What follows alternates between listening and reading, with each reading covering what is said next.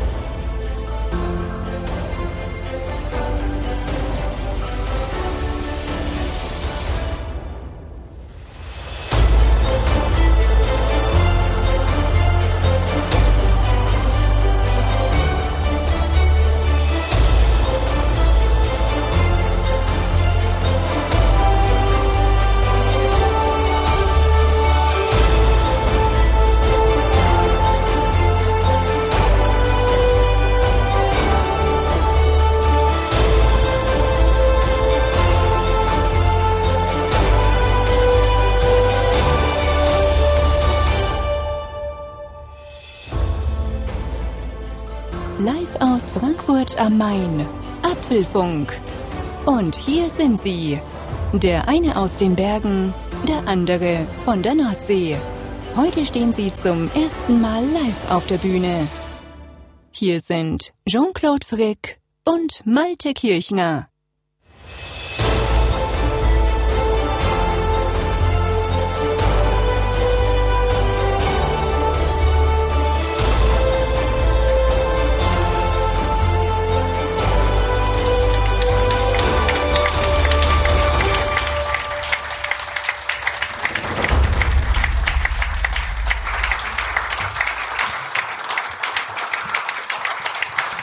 Hallo Frankfurt! Wow.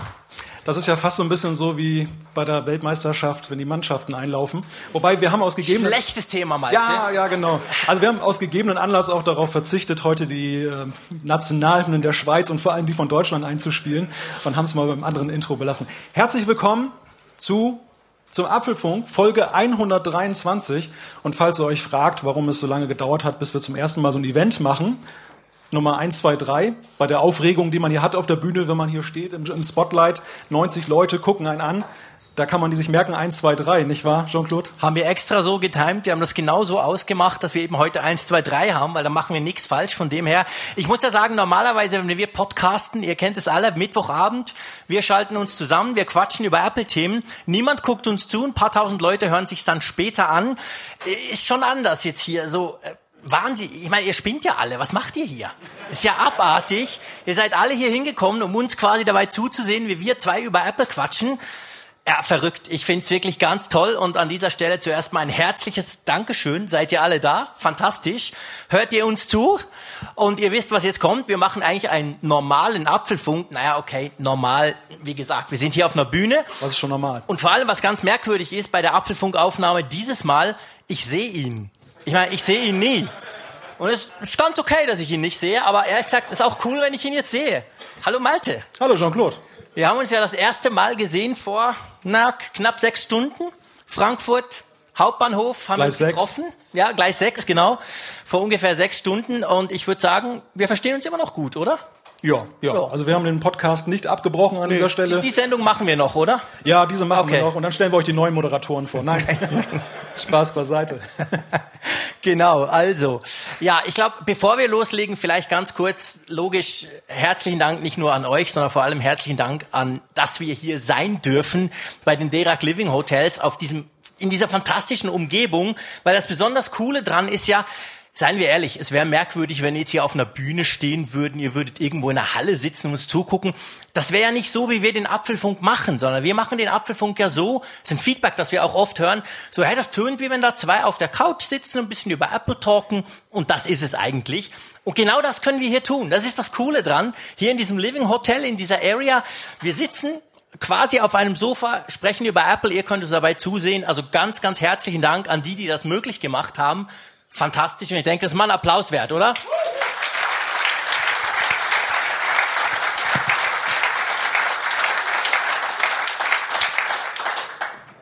wollen wir in die Themenliste einsteigen. Aber natürlich, wir machen vielleicht, das eigentlich wie immer. Vielleicht erstmal noch kurz was zum generellen Ablauf. Wir haben diesmal einen speziellen Part in diesem Apfelfunk und zwar ein Q&A. Das heißt, ihr könnt uns Fragen stellen. Das machen wir am Anschluss.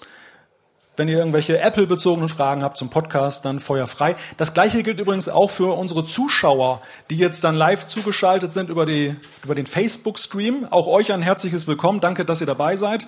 Es konnten ja nun längst nicht alle herkommen nach Frankfurt, ist ja auch eine gewisse Reise. Ich weiß, wovon ich rede. Ja, es wollten ja, ja, ich auch. Hey, ich komme aus der Schweiz, ich komme aus den Bergen, also richtig weit weg. Für einen Schweizer ist das schon was, was man ein paar Wochen vorher planen muss, wenn man da nach Frankfurt fährt. Aber es haben sich ja Hunderte angemeldet, die eigentlich gerne heute da sein würden. Wir haben ja die Tickets verlost, das wisst ihr alle. Ihr habt da quasi bei der Verlosung so ein Ticket bekommen. Und ja, ich hoffe natürlich, dass möglichst viele jetzt im Livestream auch zugucken. Die, die heute jetzt nicht zugucken können, hören das nach, nachher auch noch als Podcast. Es gibt eigentlich eine ganz normale Podcast-Folge auf der einen Seite und natürlich dann auch noch auf YouTube und so weiter. Also es gibt eine Möglichkeit, das Ganze dann später auch nochmal anzuschauen. Aber auch ihr könnt später dann Fragen stellen. Das Q&A, das machen wir einfach am Ende dieser Podcast-Folge. Ja, du, über was wollen wir quatschen? Wir haben uns gedacht, wir haben heute den 30. Juni 2018, das erste halbe Jahr ist rum und es ist doch eine gute Gelegenheit, mal darüber zu sprechen, Halbzeit im Apple-Jahr 2018. Wir werfen einen Blick zurück auf das, was gewesen ist, natürlich jetzt nicht in jeder Einzelheit, wobei so viele Einzelheiten gibt's ja gar nicht. Ja, so, so viel war gar nicht los. Ja, genau, das besprechen und, wir gleich und wir werfen ein, Und wir werfen auch einen Blick in die, in die Zukunft. Genau, mal gucken, was dieses Jahr vielleicht noch bringen könnte, mal so ein bisschen in die Kristallkugel blicken.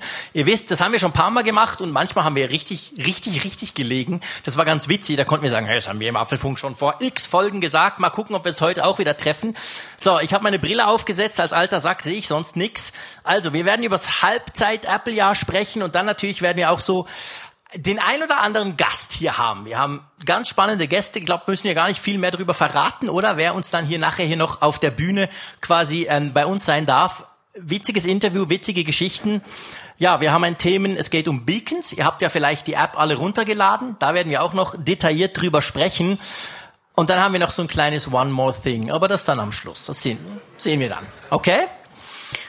Wir müssen noch ein paar Wetten auflösen. Ja, stimmt. Einen ja. habe ich gewonnen. Yes. Und einen habe ich verloren. Okay. Aber da kommen wir auch am Schluss dazu. Genau, wir müssen noch wetten. Ähm, ja, das ist es, glaube ich, oder? Umfrage. Umfrage, genau. Wir machen natürlich eine Umfrage der Woche, ihr wisst es, aber dieses Mal ein bisschen speziell, weil, hey, wann haben wir schon Publikum? Also von dem her, auch das machen wir noch. Genau, wir stimmen hier vor Ort ab. Also, lass uns mal anfangen mit dem Apple-Halbjahr. Ja, so ein bisschen äh, durchzogen, oder? Meinst du, das trifft's? Das kann man wohl sagen. Also es ist ein durchwachsenes erstes halbes Jahr gewesen. Wir haben ja mehr erwartet uns eigentlich, gerade mit Blick auf die Hardware. Und wir stellen jetzt fest, es gab ja relativ wenig an Hardware in diesem ersten halben Jahr, oder? Äh, lass mich mal überlegen, was gab's denn überhaupt? Äh, ah ja, iPad mit Stift. Wow, cool. Ähm, ja genau, aber sonst eigentlich nichts, oder? Der HomePod. Nicht in der Schweiz. Ja. Okay, Themenwechsel. Nein, das wissen wir ja. Haben wir oft genug gesagt, den HomePod, den wird's wahrscheinlich so schnell in der Schweiz nicht geben, aber es gibt ihn in Deutschland und vor allem bei dir zu Hause steht das Teil schon. Ja, seit Donnerstag habe ich ein Testgerät bekommen vom HomePod. Da werden wir noch drüber berichten. Ich hatte jetzt natürlich mit Blick auf das Event sehr wenig Zeit, den intensiv zu testen. Ich habe den Donnerstag nochmal so ein bisschen dann ja mit Musik sozusagen bespielt und habe mir das mal angehört. Erster Eindruck ist, Akustik ist ganz gut. Ich weiß um die Argumente, dass viele sagen, der ist zu so basslastig, aber ich muss sagen, dem Argument kann ich so von den ersten Impressionen her nicht folgen. Echt? Okay. Ja, weil äh, klar, der ist ein bisschen tieftönig, das ist so, erinnert an Beats, aber gleichzeitig, er verschluckt nicht die hohen Töne. Und das ist eigentlich das Entscheidende. Also ich habe zum okay. Beispiel mal Apfelfunk natürlich damit abgespielt, mhm. kleinen Soundcheck gemacht, aber das, das gefiel mir so ad hoc ganz gut. Siri, hm, da ist es schon ein bisschen durchwachsener. Nein. Echt? Krass, das hätte ich ja niemals erwartet. Okay. Gut. Ähm, Hast du überhaupt schon mal was ausprobiert? Hast du schon mal was gefragt? So Wetter und so, das kann sie. Ja klar, Wetter kann sie, das versteht sie auch. Wie funktioniert das mit Apple Music? Das ist ja immer so ein bisschen der Killer. Ihr wisst alle als Hörerinnen und Hörer vom Apfelfunk, ich habe Sonos zu Hause. Seit neuestem mit Alexa, da kann ich ja auch damit sprechen, so ein Sonos One. Und da kann ich auch sagen, spiel mir das und das. Und dann sagt sie, ich würde gerne, aber ich habe dich halt nicht verstanden. Also das und das funktioniert selbst auch bei Alexa nicht immer. Wie ist das bei Siri? Kannst du via Apple Music sagen, spiel mir was auch immer? Ja, da erwischte mich jetzt auf dem falschen Fuß, denn ich habe erstmal Spotify getestet mit dem, mit dem HomePod zusammen. Ich habe vom, vom Mac, man kann ja vom Mac aus auch den HomePod ansteuern als Lautsprecher. Via Airplay. Via Airplay, mhm. genau. Und das funktioniert auch sehr gut und sehr okay. einfach. Und das habe ich dann allerdings natürlich vom Mac aus gesteuert, weil das ja nicht funktioniert mit Siri. Ja. Was interessant ist bei Siri, das ist, glaube ich, neu, dass wenn man sie ruft, dass sie dann hm sagt. Was? Hm.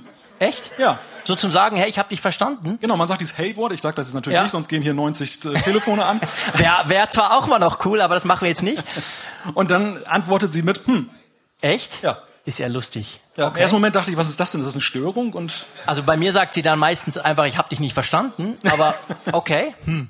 gut. Hm. Werden wir, müssen wir unbedingt auch mal testen. Aber lass uns mal vorne anfangen. Ähm, wir haben gesagt, Hardware war wenig, aber eben das iPad kam ja das iPad vierte Generation, also quasi das normale iPad, nicht ein iPad Pro, nicht ein iPad Mini.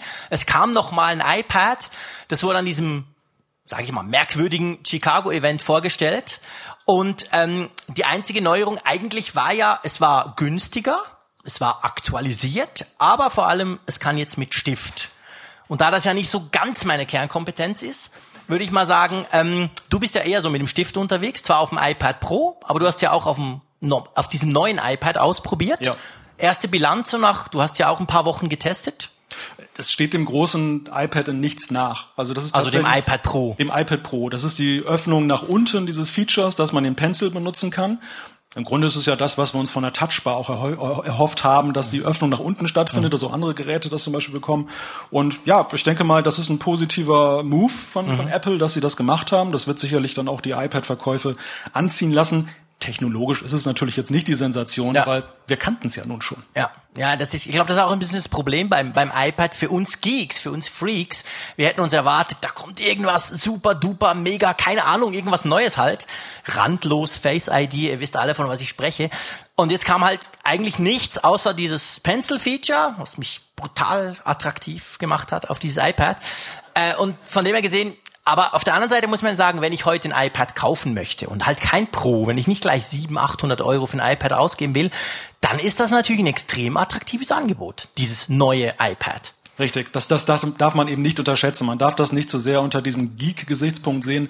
Neue, moderne Technik muss immer ein neues Knaller-Feature geben. Man muss es eben auch unter dem Aspekt sehen, was ist für die Leute wichtig? Ja. Was wollen die haben? Und die wollen einen günstigen Preis haben, ein leistungsfähiges iPad. Und Apple hat da ein paar Features geschnürt zu einem Preis, der irgendwo noch bezahlbar bleibt. Gut, es gab, gibt Kompromisse, wie zum Beispiel eben, dass man kein Keyboard direkt anschließen kann. Mhm. Ich denke, das ist so der größte Pferdefuß bei der ganzen Angelegenheit. Ja. ja. Finde ich auch. Also ich, ihr wisst alle, wenn ihr da schon mal zugehört habt, ich mache viel auf dem iPad Pro, immer mehr eigentlich. Und das liegt unter anderem auch daran, dass ich dieses Smart Keyboard so super praktisch finde, dass man einfach so anklicken kann, da kann man drauf schreiben. Ich muss nicht gucken, dass es geladen ist, ich muss nicht mit Bluetooth rumspielen, das hänge ich einfach an und es funktioniert. Und genau der Teil hat ja gefehlt. Und wir haben ja diskutiert in der Folge, als das rauskam, das wird ja auch von Apple so in Richtung Schule als Schulgerät quasi promoted, so im Sinn von, du brauchst kein Notebook, sondern du kannst dieses coole neue iPad nehmen. Aber der Tastatur, die Tastaturgeschichte ging halt so in meinen Augen so ein bisschen vergessen oder die fehlt halt da irgendwie. Ja, was heißt vergessen? Ich glaube, das haben sie schon absichtlich gemacht, damit eben der Reiz noch bleibt, auf das iPad Pro mhm. zu gehen. Aber ja, es ist halt dann die Frage, ob es nicht ein Kompromiss ist, der irgendwo halbseiden ist, mhm weil gerade ja diese Sache mit der Eingabe, obwohl da haben wir auch sehr unterschiedliches Feedback zu bekommen. Also das, der Pencil wurde ja schon von der Masse der Hörer als wichtiger erachtet und die Tastatur ja. als entbehrlich, anders als wir das ursprünglich mhm. eingeschätzt haben. Und mhm. ja, vielleicht ist es deshalb ein Erfolg. Wir werden es ja dann sehen, wenn die nächsten Quartalzahlen dann ja. da sind. Ich denke mal, da wird es eine iPad-Kurve geben. Ja, das werden wir dann wieder versuchen zu analysieren. Mal gucken, was da passiert. Ähm, aber sonst Hardware, wir hatten jetzt den HomePod, der steht bei dir. Den gibt's in der Schweiz noch nicht, okay. Ja, einfach, dass ich nochmal gesagt habe, nervt mich. Und ähm, dann eben dieses, dieses iPad. Aber wir haben viel gesprochen über ein mögliches iPhone SE 2. Stichwort Mäusekino. Wir haben viel darüber gesprochen, über die Macs, dass da was gehen muss, dass neue MacBooks braucht und so weiter. Da kam alles nichts. Also die, die Liste der Hardware, die nicht gekommen ist. Viel länger als die, die gekommen ist, genau. Genau, richtig. Da können wir jetzt stundenlang drüber sprechen. Es ging ja schon Anfang des Jahres los mit dem iPhone SE 2. Du hast es gerade erwähnt. Da kamen die ersten Gerüchte auf. Was uns auch schon wie ein roter Faden durch das ganze Jahr begleitet hat, ist mhm. das Gerücht randloses iPad. Mhm. Ja. MacBook Kommt, Air? kommt vielleicht, Mac, MacBook Air, genau. Mac Mini gibt's ja auch noch. Oh ja. Kann man, glaube ich, immer noch kaufen. Genau. AirPower, stimmt, AirPower. Warte mal, da war was. Hilf mir schnell, irgendwas mit Laden. Genau, aber ist schon so lange her, ich habe schon wieder vergessen. Kommt vielleicht auch mal noch diese Ladematte, wo man eben das iPhone, die Apple Watch und gleichzeitig auch noch ähm, quasi die, die AirPods dann laden können soll. Neueste Gerüchte in dem Bereich sind ja, das soll jetzt kommen, also quasi zum iPhone, zum kommenden iPhone. Im September spricht man im Moment, dass das dann vielleicht der Moment sein könnte, wo das kommt. Mal gucken. Was war denn sonst noch? Lass uns mal auf meine Liste da gucken. Ja, das Jahr fing doch an mit der Akkudrosselung. Oh ja, schwieriges Thema. Genau. Der große Skandal um Weihnachten rum, ihr erinnert euch vielleicht, wir haben auch ausführlich darüber berichtet, dass die iPhones gedrosselt wurden. Nicht, weil Apple will, dass ihr neue kauft, sondern damit es eben nicht einfach plötzlich abstellt. Das haben wir ausführlich diskutiert gehabt. Das ist so ein Thema, ehrlich gesagt. Das ging extrem hoch im Januarloch, war medial super attraktiv für uns Journalisten, weil sonst lief ja nix. Konnte man ein bisschen über Apple bashen. Aber heute, ehrlich gesagt, hast du da noch mal was davon gehört? Nein, nein. Es ist wirklich Gras drüber gewachsen. Apple hat das vermocht durch neue Features, wie zum Beispiel die Batterieanalyse und was sie sonst noch alles gemacht haben, das so aus der Wahrnehmung herauszunehmen. Ich weiß jetzt nicht, ob es tatsächlich dann auch als Problem verschwunden ist. Das ist natürlich die andere Frage. Aber sie haben es natürlich mit der Möglichkeit der freien Auswahl, dass ich sagen kann, ob gedrosselt werden soll oder nicht, haben sie natürlich auch so ein bisschen das Öl aus dem Feuer Ja, genommen. stimmt. Das, kam war mit ein- 10.3, glaube ich, oder? iOS, äh, also 11.3, Ja, glaube ich, war das genau, Update, wo genau. man dann selber quasi erstens den Batterieladezustand, also gucken konnte, wo steht denn meine Batterie von der Gesundheit her? Und dann vor allem auch konnte man sagen, okay, die Batterie ist zwar shitty, aber ich will trotzdem nicht, dass es gedrosselt wird. Das war so ein bisschen, das war so eigentlich die Antwort von Apple auf den Skandal. Das war die unmittelbare Antwort auf den Skandal, aber wir bemerken ja jetzt noch, dass Apple diese Themen, die Anfang des Jahres diskutiert wurden, immer noch in der Software berücksichtigt. Also Thema Performance in iOS 12. Das ist natürlich Stimmt. auch ganz klar ein Thema, was zurückgeht auf die Diskussion. Gar nicht mal jetzt unbedingt mit der Batterie, aber eben auch mit der Frage, die ja auch immer wieder diskutiert wurde, werden alte iPhones ausgebremst? Also wird meine Hardware künstlich sozusagen außer Betrieb genommen? Und sie zeigen halt jetzt oder wollen zeigen mit iOS 12, dass dem nicht so ist. Was ja auch zeigt, wie weit zurück dann der Support geht, was ja außergewöhnlich ist. Also eine Generation weiter als üblich jetzt Ja, zu genau. dem Zeitpunkt. Und es ist ja auch wirklich so, man spürt ja auch bei der Beta, bei der Beta wohlgemerkt, spürt man diesen Leistungsschub. Ja, ja, das ist wirklich krass. Man spürt das sogar ja beim iPhone 10. Wir haben das auch schon diskutiert, was ja eh schon schnell ist, ja das im Moment aktuellste iPhone, aber eben noch viel mehr auf älteren iPhones. Da kriegen wir auch immer wieder Zuschriften von Hörerinnen und Hörern, die sagen, hey krass, ich habe das auf meinem iPhone 6 installiert, ist wirklich viel schneller, obwohl es ja noch eine Beta ist, obwohl es ja erst die Beta 2 eigentlich ist. Vielleicht bei- dieser Gelegenheit, wir haben ja vorher schon mit dem einen oder anderen von euch gesprochen und gefühlt jeder hat mich auf meine Apple Watch angesprochen. Man hört wirklich, ihr hört den Podcast. Ähm, ich habe ja letztes Mal in der letzten Ausgabe vom Mittwoch, habe ich mich ja drüber beklagt, klar selber schuld, wenn ich halt WatchOS 5 draufknalle, dass die Akkulaufzeit im Keller ist. Und ich glaube, es ist der Moment, wo ich mich outen kann. Das traue ich mich jetzt hier zwar fast nicht bei so vielen Live-Leuten, aber ich kann es ja sagen. Ich habe dann am Donnerstag war es, glaube ich, oder Freitag mit jemandem telefoniert, habe ihm das gesagt. Er hat gesagt, ha, ich habe gehört, deine Apple Watch geht ja gar nicht mehr, nur noch fünf Stunden, so ein Mist. Ich nehme ja an, du hast das ja sicher mal zurückgesetzt und so. Und ich habe gesagt, ja klar, natürlich, logisch. Tschüss. Und danach dachte ich so, nee, eigentlich nicht, aber pff, ja, ich kann es ja mal probieren, okay? Und jetzt muss ich wirklich sagen, es läuft perfekt. also die Akkulaufzeit ist restored, in dem Sinn absolut wieder perfekt, wie sie vorher war. Ich hätte mir schon fast eine neue Apple Watch gekauft. Naja, ich habe mit dem Gedanken gespielt. Peinlich, gebe ich ehrlich gesagt zu. Ich, du hast dann gesagt, sag's mir, wie du mir gesagt hast, als ich das erzählt habe. Ja, der Jean-Claude hat mir das dann so ganz kleinlaut über Slack dann gebeichtet, hat gesagt, ah, weißt du was, du wirst mich nie wieder ernst nehmen als Apple-Experten, du weißt, glaubst nicht, was hier passiert ist. Und da habe ich ihn daran erinnert, dass er selber ja den Satz geprägt hat, Reboot tut immer gut. Genau, ja. Also ihr seht, man sollte sich zwischendurch mal selber an der Nase nehmen, beziehungsweise so neu aufsetzen, nützt also auch bei Apple Hardware, vor allem mit Beta-Software-Geschichten. Jemand hat mir vorhin erzählt, dass bei iOS 12 er so ein ähnliches Problem hatte, lief total schlecht, GPS ging nicht. Er hat dann auch wirklich Factory Restore gemacht, also quasi mal neu installiert alles. Da bleibt ja die iOS oder WatchOS-Version noch drauf und dann ging es wieder gut. Also von dem her gesehen, ja, läuft perfekt. Thema Apple Watch 3 mit WatchOS 5 funktioniert. Ähm, wenn ich da so gucke, wir haben noch geschrieben Podcast-App in der Schweiz. Finde ich, finde ich gut. Müssen wir thematisieren.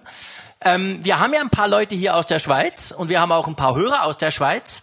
Und wir hatten ja in der Schweiz das Problem eigentlich im ganzen letzten Jahr, seit iOS 11 rauskam, dass ja die Apple Podcast App, also die, die drauf ist und die, wo auch sehr viele damit Podcast hören, wahrscheinlich die Mehrheit der Leute, die funktionierte ja in der Schweiz nicht. Man konnte zwar Podcasts hören, die man schon vorher abonniert hatte vor iOS 11, aber irgendwann plötzlich ging es einfach nicht mehr. Wir haben das in ein paar Folgen thematisiert.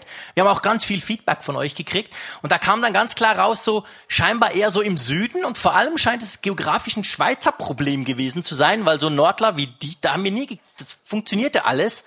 Und wir Schweizer konnten dann halt schlicht und ergreifend eigentlich die Podcast-App nicht mehr nutzen. Ich konnte vor allem nicht auf die Charts. Das hat mich natürlich genervt. Ich konnte gar nicht gucken, wo der Apfelfunk wieder liegt. Meistens auf eins. Ähm, und von dem her gesehen, und dann plötzlich mit iOS 11.3, glaube ich, war's, dann funktioniert's wieder. War das gebunden an die Version oder kam das einfach so? Nein, das war... Überlege ich gerade. Ich glaube, wir haben darauf gewartet bei 11.3. Ja, war es vielleicht... Und ich ja, meine, ja, plötzlich war es da. Du hast recht, es könnte sein, ja.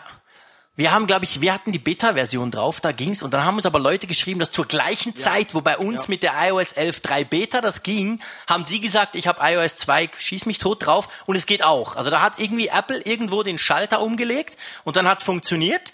Was ja letztendlich zeigt, und drum, drum berichten wir hier eigentlich drüber, dass es sich eben schon lohnt, dass man sich bei solchen Problemen an Apple wendet, dass man vielleicht anruft, dass man vielleicht einen Case aufmacht. Ich habe das ja auch so gemacht, wo die mir dann gesagt haben in Irland, ja, ist uns bekannt, du bist nicht der Erste, wir haben keine Lösung, aber und du denkst dann halt immer so, ja, ja, okay, irgendwo hinten links auf Liste 4000 bist du jetzt notiert, aber offensichtlich, also da wurde schon was gemacht und es wurde auch behoben. Also von dem her, man muss Fehler nicht prinzipiell einfach als gegeben betrachten, sondern da kann durchaus was passieren an diesem kleinen Beispiel, oder? Man ist als Nutzer ja immer geneigt zu glauben, dass wenn Millionen andere Menschen auch ein iPhone besitzen, das ja längst bekannt ist. Mhm. Nur wenn alle so denken, ja, dann, ja, dann ist es eben nicht bekannt. Dann kommt genau. nichts an. Dann ja. kommt nichts an. Und das wird vermutlich auch eine Ursache gewesen sein. Wobei ich ja glaube, dass auch der Druck einfach, es war dann ja auch Medienthema geworden bei euch in der Schweiz. Genau. Und danach ja, ging es auch relativ fix. Ja, vergiss ja. mir den Apfelfunk nicht. Wir haben das natürlich vergessen. thematisiert, wir haben das breit getreten. Ja. Das hat vielleicht auch noch was ausgemacht, vielleicht auch nicht. Egal, jetzt funktioniert's wieder. Jetzt kann man die Podcast-App auch wieder brauchen. Ja, was war sonst noch in diesem ersten halben Jahr, bevor wir dann zu dem kommen, was alles nicht war? Ja, ein ganz großes Thema dieses ersten halben Jahres war natürlich weiterhin, oder es wurde auch von Apple sehr offensiv gesetzt, AR-Kit. Das ist das Pokémon-Thema, gell? Okay, sorry. Ja, stimmt, AR-Kit. Ähm, ja, das war wirklich ein großes Thema. Da, da wurde viel gemacht in iOS. Da wurde jetzt auch mit iOS 12 nochmal, sag ich mal, eine Schippe, eine Schippe draufgelegt. Was ich mich bei AR-Kit immer frage ist, bei Apple ist das extrem präsent. Sie pushen das sehr stark. Bei ihren Events, bei ihren Keynotes an der WWDC war das extrem äh, ein aktives Thema. Was ich mich immer so ein bisschen frage, ist das in der Mitte der Gesellschaft, um dieses blöde Wort zu brauchen, wirklich jetzt angekommen? Die Gesellschaft ist hier. Ja, eben genau. Nutzt ihr irgendwas mit, mit Augmented Reality oder findet ihr das sei Quatsch? Quatsch, Quatsch, Quatsch, okay. Ja, ist schon cool, wenn man die Hörerschaft gleich fragen kann. Das ist, sind wir uns gar nicht gewöhnt, wenn wir sonst podcasten. Müssen wir nicht eine Woche warten. Genau, wir müssen nicht eine Woche warten. Ähm, ja, ich denke wirklich, das ist, das ist wahrscheinlich das Problem. Also abgesehen von Spielen, ich meine, klar, da war Pokémon Go ja mal vor zwei Jahren das große Thema, äh, aber frage ich mich immer, wo bringt mir das wirklich was, wo ich denke, ey, das ist ein Must-Have, da kann ich nicht mehr ohne, so geil, ich kann nicht mehr Zug fahren ohne Augmented Reality, aber das ist eben nicht der Fall. Also das, ja. da sehe ich irgendwie noch nichts. Ja, es gibt ja sehr eindrucksvolle Sachen, die man damit anstellen kann, aber mehr als eine Spielerei ist es eben nicht. Genau. Es gibt zum Beispiel von dem World Wildlife Fund, Fund glaube ich, WWF, gibt es da so eine, so eine App, wo man dann irgendwie den, einen Flusslauf und das Ökosystem nachbilden kann und kann das dann so erkunden. Mhm. Äh, man kann einen Frosch sezieren. Wow. ja, ja, jetzt, ey, wie konnte ich das vergessen? Genau. Ja, es gibt so, es gibt im Schulumfeld schon ein paar Sachen. Das haben sie auch am Chicago-Event gezeigt, wo sie so versucht haben zu sagen, hey, mit AR könntest du die gewisse Schulthemen besser darstellen. Das glaube ich, ist definitiv so.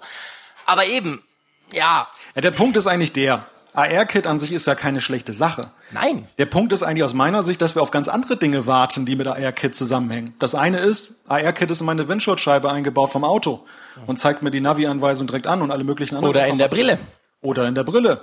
Und das ist eigentlich der Punkt. Also ich glaube, AR-Kit schafft eine Basis für etwas, was aber eigentlich noch nicht da ist, nämlich die Hardware. Und die Frage ist, kommt die Hardware überhaupt? Und wenn ja, wann?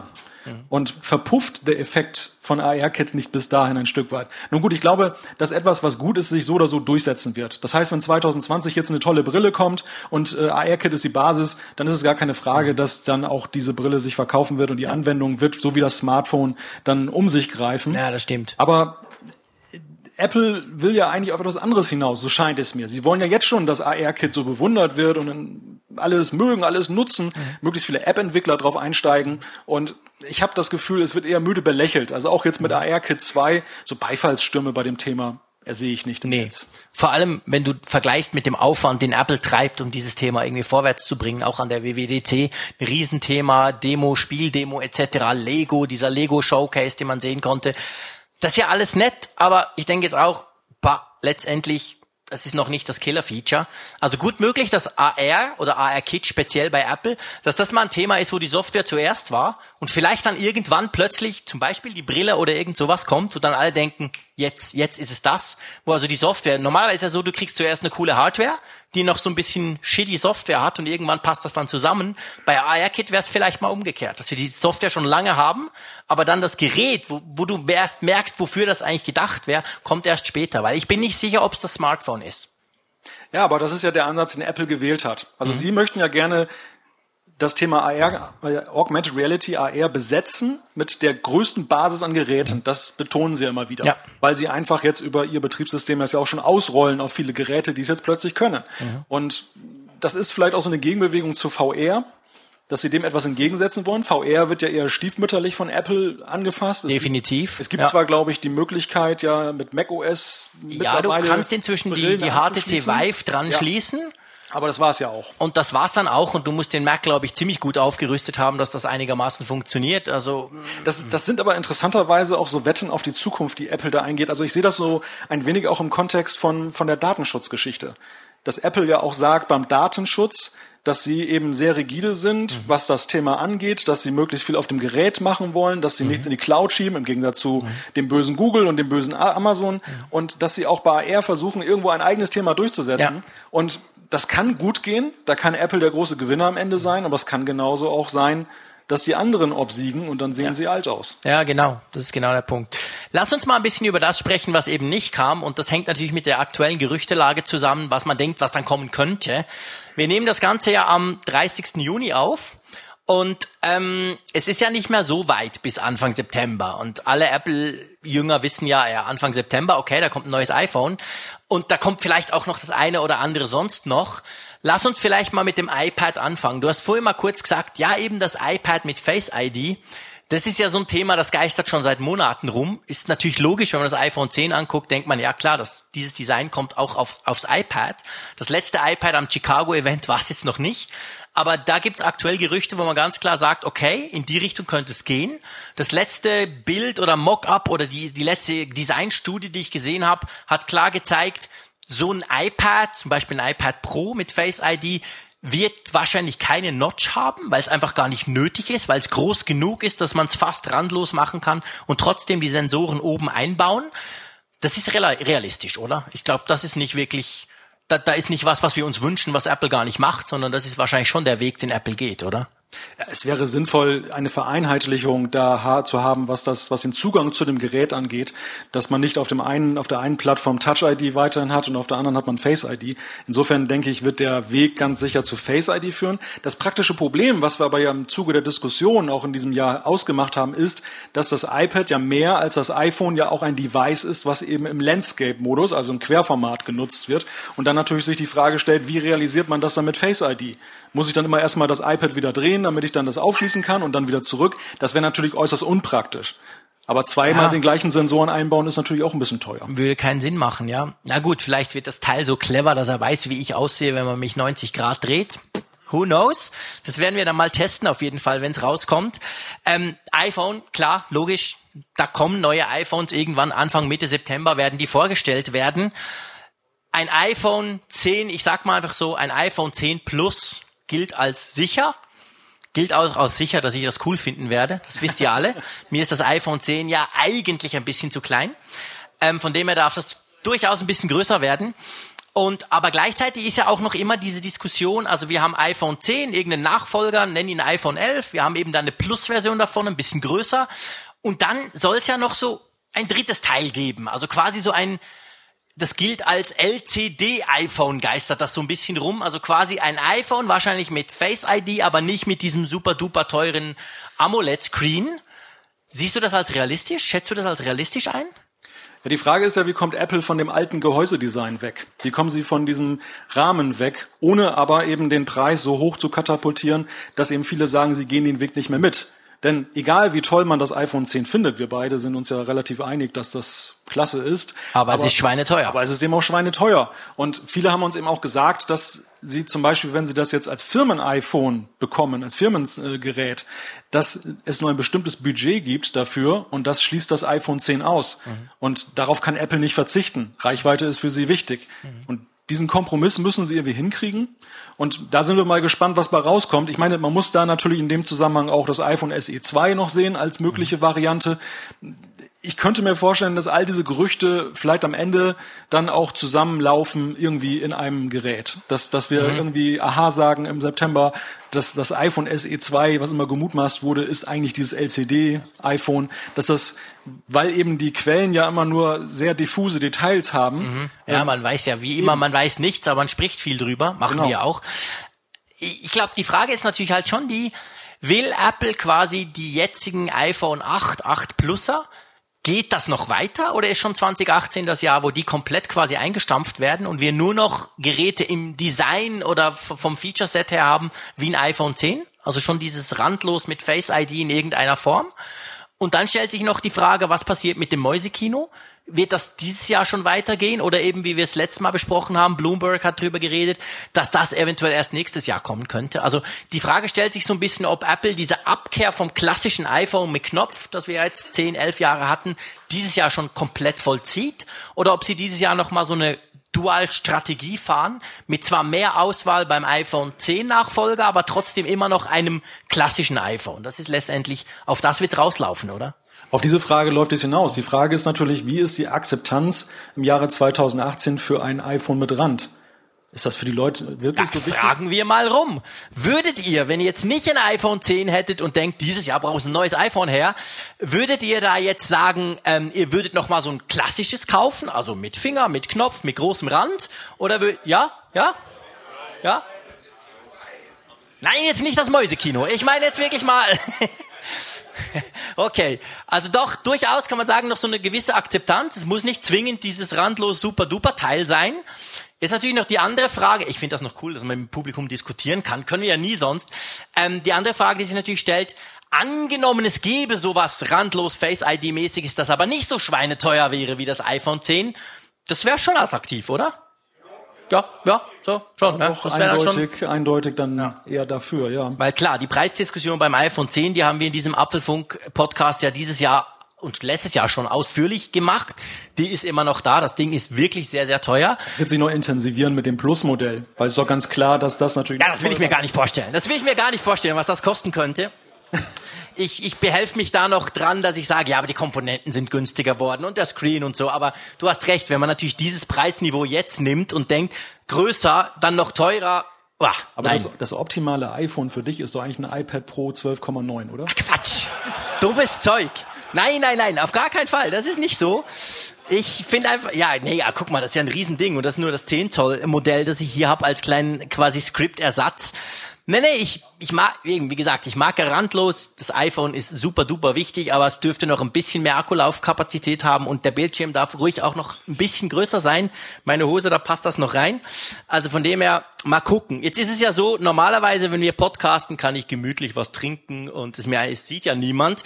Jetzt, jetzt schlage ich vor, sprich du mal weiter und ich schenke uns mal ein bisschen Wasser ein.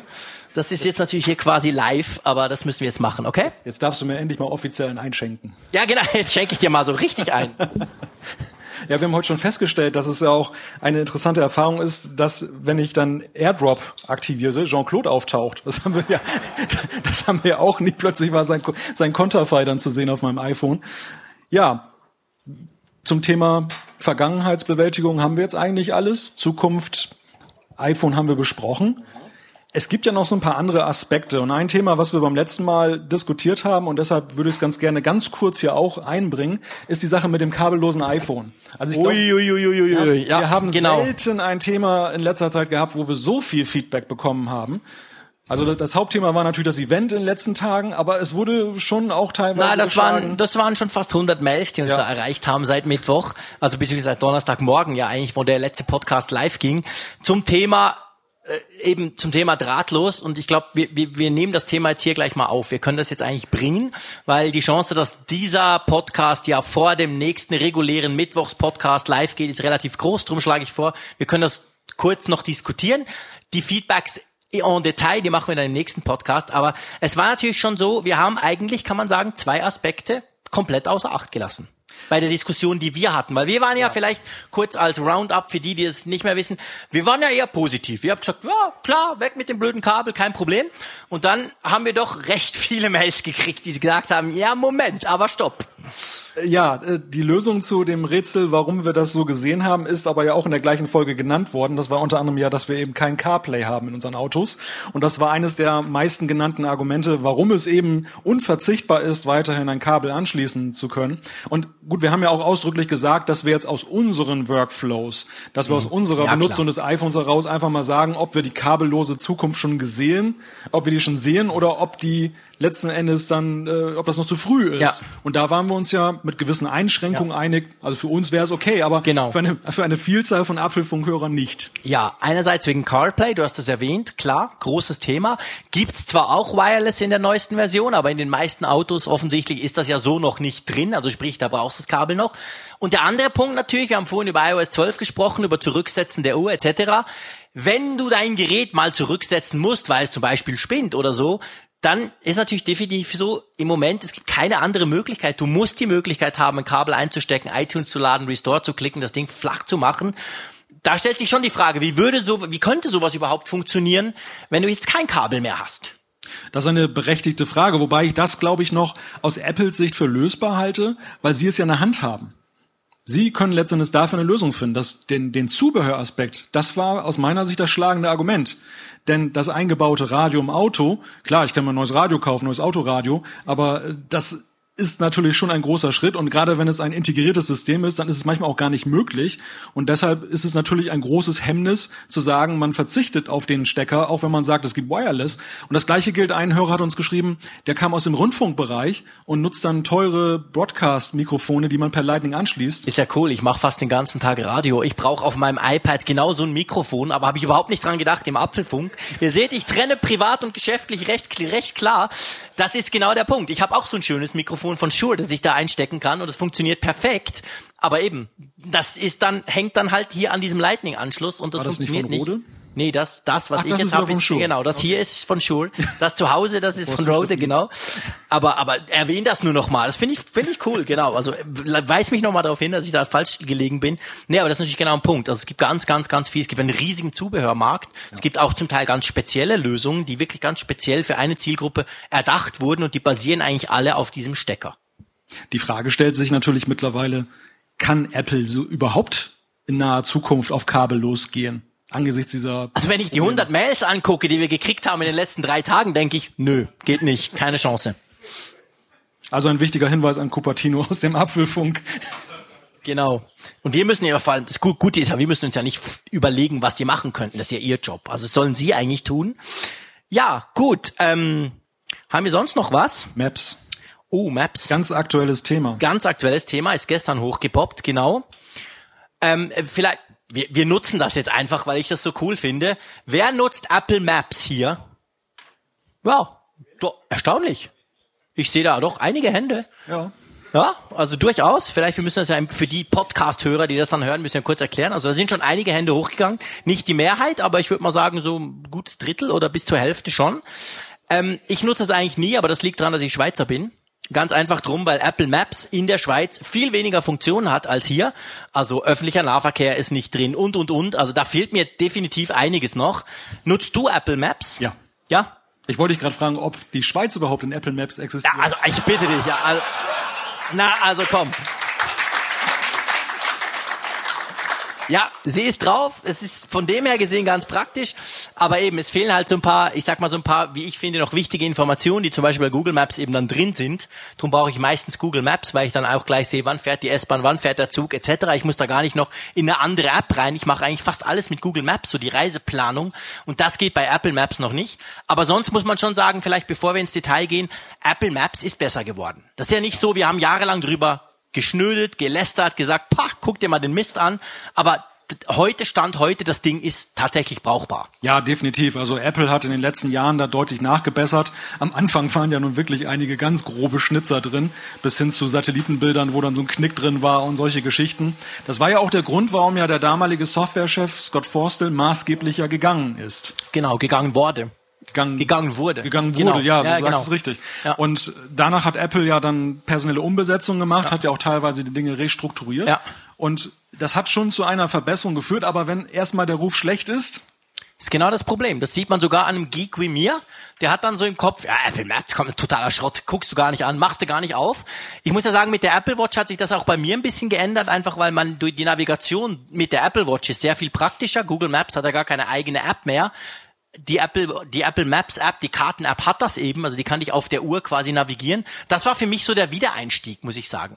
Nachdem ich lange dachte, nö, unbrauchbar, brauche ich nicht. Und dann mit der Apple Watch habe ich mal gemerkt, oh, ist aber cool. Und dann natürlich habe ich gemerkt, ja, ich komme ja auch an. Also von dem her, also so bin ich dann wieder ein bisschen reingekommen in das Ganze. Ja, also was für mich ein, ein Argument war, Apple Maps dann stärker zu nutzen, war die war der Design Change, der glaube ich mit iOS 11 gekommen ist. Mhm. Da haben sie sehr stark darauf geachtet.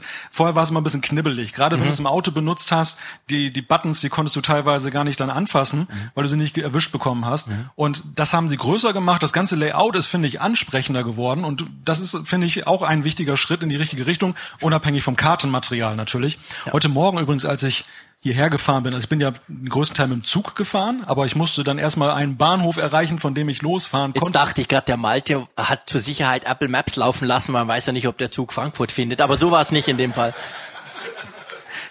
Ich habe gedacht, der, der Jean-Claude, der sagt ja immer, Google Maps ist so toll, dann habe ich, dann hab ich Google Maps eingeschaltet. Und du glaubst nicht, was passiert ist. Google Maps ist mittendrin abgestürzt. Ah, okay. Ja gut, im hohen Norden, ich weiß nicht, ob da GPS-Satelliten überhaupt hinkommen. Hm? Vielleicht. auch das ist der Unterschied, wenn ich einen dummen Spruch mache, wird da plötzlich kommen Zwischenrufe aus dem Publikum. Das kennen wir natürlich sonst auch nicht. Ja gut, dann bist du wieder zu Apple Maps zurückgewechselt oder was? Ja, genau. Gut. Und das jetzt, funktionierte. Jetzt ist es Aber ja es kann so, auch an der Beta liegen. Äh, ja, stimmt. iOS 12 hast du auch drauf auf dem Produktivgerät. Eieiei. Ähm, aber jetzt ist es ja so, wir sprechen drum über Apple Maps nicht unbedingt, um das nochmal zu sagen, dass es inzwischen brauchbar ist, sondern weil Apple tatsächlich gerade gestern, wir nehmen das ja am Samstag auf, also am Freitag kam dann eine News, ich glaube 9 to 5 Mac war oder Mac Rumors. Nee, ja. TechCrunch, die haben ein Interview geführt genau, mit genau. dem Apple-Menschen und da sind jetzt zumindest, ich sag mal, eigentlich spannende Änderungen schon mal angekündigt worden, oder? Ja, TechCrunch hat den, ich glaube, den Chefredakteur ja. eingeladen nach Cupertino und hat ihm einen Einblick gewährt in das, was momentan passiert in Sachen Maps. Äh, auch der Apple-Vorstand Eddie Q, der hat, stand auch Rede und Antwort, also ziemlich exklusive Geschichte. Und unter anderem wurden dann auch die Fahrzeuge gezeigt, die momentan in Kalifornien durch die Gegend fahren und alles dann aufnehmen. Also die erinnern so ein bisschen an die Kamerawagen von Google, wenn die erstmal in Deutschland auftauchen, dann gibt's wieder Diskussionen. Und der Plan ist von Apple, sie wollen beginnend mit, ich glaube erstmal mit Cupertino und dann ja. ganz Kalifornien, ja. wollen sie die Karten von Grund auf neu aufbauen. Also nicht einfach nur das vorhandene Material verbessern, sondern sie sagen, wir wollen das ganze Ding auf links drehen und fangen von vorne an, was natürlich eine gewaltige Aufgabe ist. Und wenn man noch bedenkt, dass der Wettbewerb ja auch schon ziemlich weit ist, dann ja, äh, ziemlich. ist das schon spannend, was bisschen. dabei herauskommt. Ja, wir haben einen kleinen Vorsprung. Ein klein bisschen. Macht es schon ein paar Jahre, ja, genau. Ja, es ist natürlich schon, ich meine, es ist erstaunlich. Man muss ja wissen, Apple Maps basiert ja unter anderem auf Kartenmaterial von TomTom und von vielen anderen. Und sie wollen sich ganz klar eigentlich lösen. Sie wollen sich emanzipieren von denen. Sie sagen, wir wollen das selber machen. Jetzt, wenn ich mir das so überlege, die fangen an in Capatino, dann kommt vielleicht San Jose, dann, also sagen wir mal Kalifornien mittelfristig in der Planung. Im Jahr 2023 kommt vielleicht Deutschland und wahrscheinlich gar nie kommt die Schweiz. Also es ist natürlich schon ein Projekt, wo ich mich so frage, das wird ja noch ewig dauern, oder? Ja, irgendwann wird die Schweiz noch Berge haben. Ja, genau. Also bis dann sind unsere Berge noch ein bisschen höher gewachsen, bis die da bei uns sind. Aber das ist natürlich eine Mammutaufgabe, die sich da Apple stellt. Andererseits muss man ja fairerweise sagen, wir klönen jetzt da über Apple-Dienste, die bei uns schlechter funktionieren in der Schweiz oder so. Ich meine, fairerweise muss man sagen, auch Google ist ja nicht anders. Als ich vor zwei Wochen oder drei Wochen da in, in, in San Jose war für die WWDC, da zeigte er Google Dinge an, die, die kannte ich gar nicht. Da denke ich, wow, krass, was ich da alles machen kann. Direkt einfach auf Google und auf Google Maps. Also von dem her gesehen, das ist ja bei allen so. Die fangen immer bei sich zu Hause sozusagen an Klar. und dann wird das halt je nachdem, je nach Datenbasis dann ausgerollt. Ja klar, ich meine, die fangen immer bei sich an, um das auch vernünftig für sich selber testen zu können und um diese Features dann auch zu entwickeln, zu schauen, wie, wie präsentieren die sich so im Alltagsgebrauch. Das ist natürlich klar, dass sie jetzt nicht in, was weiß ich, St. Gallen damit anfangen und da, ah, da würde ich auch nicht anfangen in St. Gallen. Also von dem her gesehen passt das schon. Ähm, gut, ich Apple Maps, glaube ich, soweit. Okay, oder? Ja, genau. Gut. Können wir einen Haken dran machen. Dann machen wir einen Haken dran. Dann lass uns doch zu unserem ersten Live-Gespräch mit einer Hörerin oder einem Hörer kommen. Und das ist so eine Geschichte, wie ich finde. Ihr wisst, wir haben oft darüber gesprochen, wie speziell unsere Community ist, wie speziell das für uns ist dass wir so viele Zuschriften kriegen, dass ihr uns zum Teil ja wirklich teilhaben lasst, was ihr mit dem Apfelfunk alles so macht etc. Und das ist jetzt eine Geschichte so ganz, ich bin super stolz, dass wir die zwei hier haben und ich finde das eine typische für mich Apfelfunk so ein bisschen Geschichte und es ist genauso verrückt wie die 90, die jetzt hier sitzen und uns zugucken, wie wir einen Podcast aufnehmen, ist eigentlich auch diese Geschichte. Magst du mal so ein bisschen Details erzählen? Ja, es geht um Franziska und Manuel, die uns geschrieben haben im Zuge der Verlosung der Karten dass Franziska durch den Apfelfunk zum Programmieren gekommen ist. Das muss man sich mal vorstellen. Und, und wie, wie das, sollen Sie uns das selber erzählen? Das sollen Sie uns am besten Komm. selber erzählen. Kommt doch mal bitte hier nach vorne.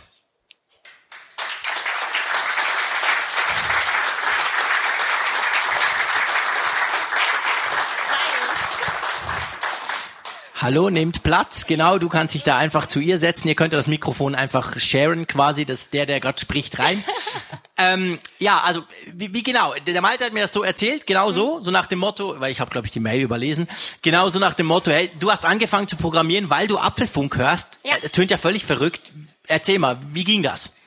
Ach, das war eigentlich ganz einfach. Also bei uns zu Hause läuft eigentlich jede Woche Apfelfunk. Also Manuel hört den eigentlich schon immer von der ersten Folge an. Und ich habe halt immer mitgehört. Immer wieder. Und das heißt, er hört den, sorry, wenn ich dir da einfach Seit nur zur, zur Erklärung, Folge. er hört den aber nicht irgendwie mit seinen AirPods, sondern er hört den so, dass du ja. quasi mithören musstest. Ja. Airplay-Lautsprecher. Airplay-Lautsprecher. Genau, okay. genau. Und, und du dachtest so, hey, was sind das für zwei Freaks, die da irgendwie über Apple-Zeug quatschen? Ganz ehrlich, am Anfang ja. Ja, ja logisch, klar.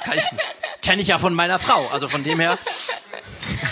Also ich weiß gar nicht mehr, ich glaube Folge 55 oder so war es, da habt ihr mal über Programmieren und Swift und Swift Playground gesprochen und dann hat sich das einfach so ergeben. Der Manuel war dann irgendwann im Januar, wurde von Apple nach London eingeladen und da ist dann daheim kein Apfelfunk gelaufen und dann habe ich einfach mal so durch die Podcasts gerollt und dann bin ich auf die Folge gestoßen. Und ähm, im Zuge dessen habe ich dann mein iPad geschnappt und einfach angefangen. Man muss dazu sagen, dass äh, äh, Malte ja erzählt hat, dass es sehr intuitiv sei dass man das verwenden kann, um Programmieren zu lernen. Und Jean-Claude hat auch gesagt, dass er mit Programmieren eigentlich noch gar nichts am Hut hatte. Genau, ist immer noch jetzt, so. Jetzt vielleicht schon? Nein, Nein, ist immer noch so. Also ich habe dir da, du hast mir da definitiv was voraus, muss ich ehrlich gesagt sagen, Franziska, weil ich mir das ja auch ich muss sagen, bei mir ist die Hemmung immer noch da, dass ich denke, ja, wahnsinnig kompliziert, ich habe keine Zeit, ich, ich spreche lieber drüber, aber ich muss ja nicht selber machen. Und du hast wirklich diesen Schritt gewagt. Drum jetzt die Frage vom Anfänger mir zu dir, ist das machbar? Also ist das wirklich nicht unglaublich kompliziert? Nein. Absolut nicht. Also es ist selbsterklärend, es ist rein intuitiv, es ist spielerisch, es erklärt sich wirklich von selber. Also es kann jeder anwenden, egal welches Alter. Hast und du am Anfang dann mit Byte dann das ja, gemacht? Natürlich. Ja, natürlich. Byte ist mein bester Freund. Also man muss das kurz sagen, das ist so ein bisschen wie so ein Spiel aufgebaut. Ja. Also da ist Byte, ja. das ist dann ja so eine Figur, so eine Comicfigur. Genau. Und man lernt genau. halt dann in den ersten Kapiteln dann halt, wie man halt Schritt durch Funktionsaufrufe genau. und so weiter die in Bewegung genau. setzt. Die Schleifen und so weiter und so fort. Das Problem ist halt bei den, ähm, ich bin Lehrer an einem Gymnasium, deswegen äh, kenne ich die Probleme, die so Software Development Kits in der Regel liefern, dass die eigentlich keinen, ja, einen nicht wirklich abholen. Ja. Also in der Regel sind die wahnsinnig überdimensioniert, logisch, ja. weil die Zielgruppe eine andere ist. Ja. Ähm, und für Schüler gibt es nur so eher abgeschreckt. Genau, richtig. Ja. Und äh, das ist eigentlich ein schöner Zugang, äh, selbst äh, Leute oder Schüler aus einer siebten Klasse dafür zu motivieren, finde ich eigentlich ganz mhm. schön. Und was machst du jetzt mit deinem neuen Wissen, das du dir jetzt da angeeignet hast? Also Außer deinen Mann zu beeindrucken? Bist du beeindruckt? Ich bin beeindruckt, ja. Gut. Wollte ich dir auch geraten haben, dass du das jetzt hier sagst on stage. Das musst du jetzt sagen. Das war der wichtigste Einsatz im Gespräch. Okay. Ja, ich, ähm, wie gesagt, einmal in der Woche versuche ich das zu realisieren, einmal mir einen, einen Abend äh, Zeit zu nehmen und einfach immer wieder das Wissen wieder aufzurufen und einfach einen Schritt weiterzukommen. Ähm, wie weit ich das äh, da jetzt komme oder was sich daraus entwickelt, keine Ahnung. Aber es macht Spaß, ähm, es hält fit, man, man kommt da rein und ich finde es eine tolle Sache. Aber du bist immer noch im Playgrounds unterwegs Ja. dann. Ja.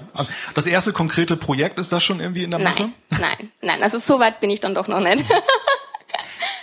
Es schult das äh, problemlösende Denken, ist super. Ja. Also nicht nur unbedingt jetzt, äh, weil man ein Coder wird oder so, sondern dass man grundsätzlich, wie man Probleme zerlegt. Ja. Das, das, so, das ist Also du sagst quasi, Zugang. wenn man Programmieren lernt oder eben so mal anfängt, das, das schult das Problemlöseverhalten. Ja, absolut. Also- Machen Kinder übrigens auch. Also nur so. Das hilft auch bei der Problemlösung. Aber das ist natürlich eine total spannende Sache. Und ich finde es total witzig, dass du eigentlich durch müssen zuhören. Also ihr seht, es lohnt sich eigentlich, wenn man HomePod hat oder einen Sonos oder einen anderen Lautsprecher. sind. Ihr könnt den Apfelfunk auch laut zu Hause einfach spielen und je nachdem. Da passieren dann solche Geschichten. ja, also mittlerweile läuft's über HomePod, also ich komme nicht mehr drum rum. Sehr schön. Fantastisch, ja, herzlichen Dank, wart ihr da. Ich glaube, das ist ein Applaus, Applaus wert.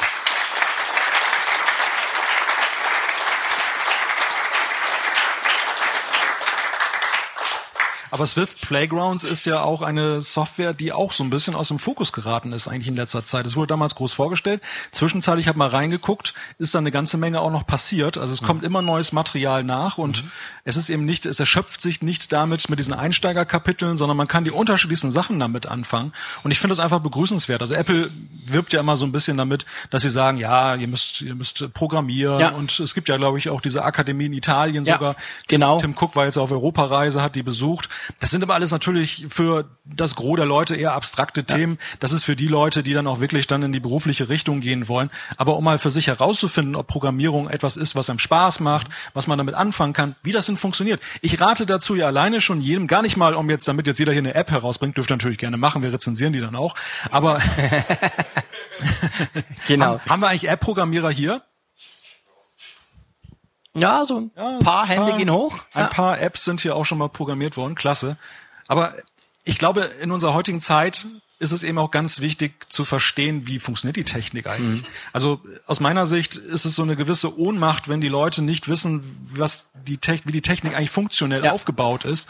Und das hilft auch nach meinem Gefühl auch sehr bei der Bedienung von Technik. Also gerade wenn man neue Technik hat, weil man entdeckt ja doch mal wieder, wie die Programmierer ticken. Also die ticken ja alle irgendwie ähnlich. Und Die spinnen ja alle, aber das habe ich jetzt nur so. Jetzt hast du- natürlich, die hier anwesend natürlich ausgeschlossen. Dankeschön, Dankeschön. Aber das denkt man ja manchmal schon so ein bisschen, man muss ja recht abstrakt auch denken können. Man muss ja manchmal um die Ecke denken können. Jetzt, wenn du programmieren willst eigentlich, wenn du mir jemand erzählst von unserer Funkgeräte-App, wie du die debuggst, was da für komische Dinge getan werden müssen, damit irgendwas läuft, das ist ja schon zum Teil etwas, was du, ich sag mal, im normalen Leben nicht unbedingt brauchst, oder?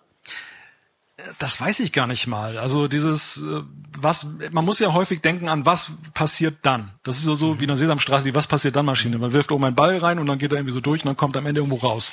Und genauso funktioniert ein Stück weit ja auch Programmieren.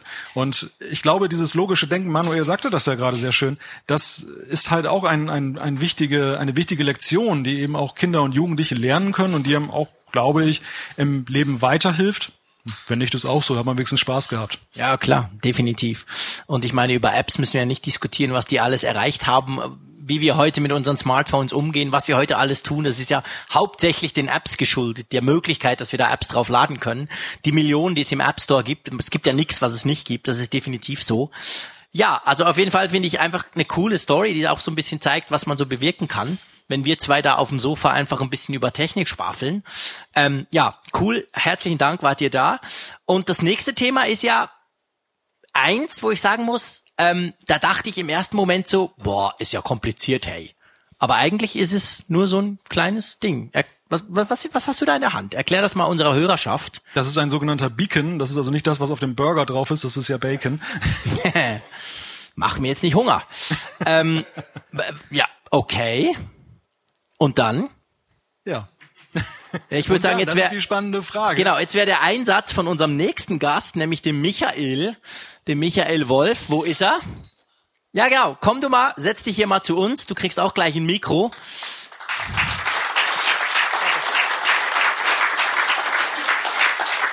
Ja, Michael, vielleicht erstmal zu deinem Hintergrund. Was machst du beruflich? Äh, ja, ich bin äh, der Gründer von einem Startup, die sich genau mit dieser Thematik auseinandersetzen. Das habe ich vor drei Jahren gemacht. Äh, vorher äh, App-Entwicklung äh, nicht selber gemacht, aber eine Agentur gehabt und dann vor drei Jahren die Technologie halt einfach äh, gesehen und äh, habe mich damit auseinandergesetzt und dann äh, eine Firma gegründet, die nichts anderes macht, als sich damit auseinanderzusetzen. Genau. Wingo nennt sich das Ganze ja. Wir haben ja im Vorfeld aufgerufen, die Wingo-App zu installieren, dass man das hier auch quasi mal testen kann, damit man mal sehen kann, für was das gebraucht wird. Jetzt mal so ganz einfach erklärt. Wenn das jetzt jemand hört, hier im Apfelfunk und denkt, Beacon, das Wort habe ich zwar schon gehört, aber eben nicht bei McDonald's. Was genau ist die Idee hinter diesem kleinen weißen Kästchen?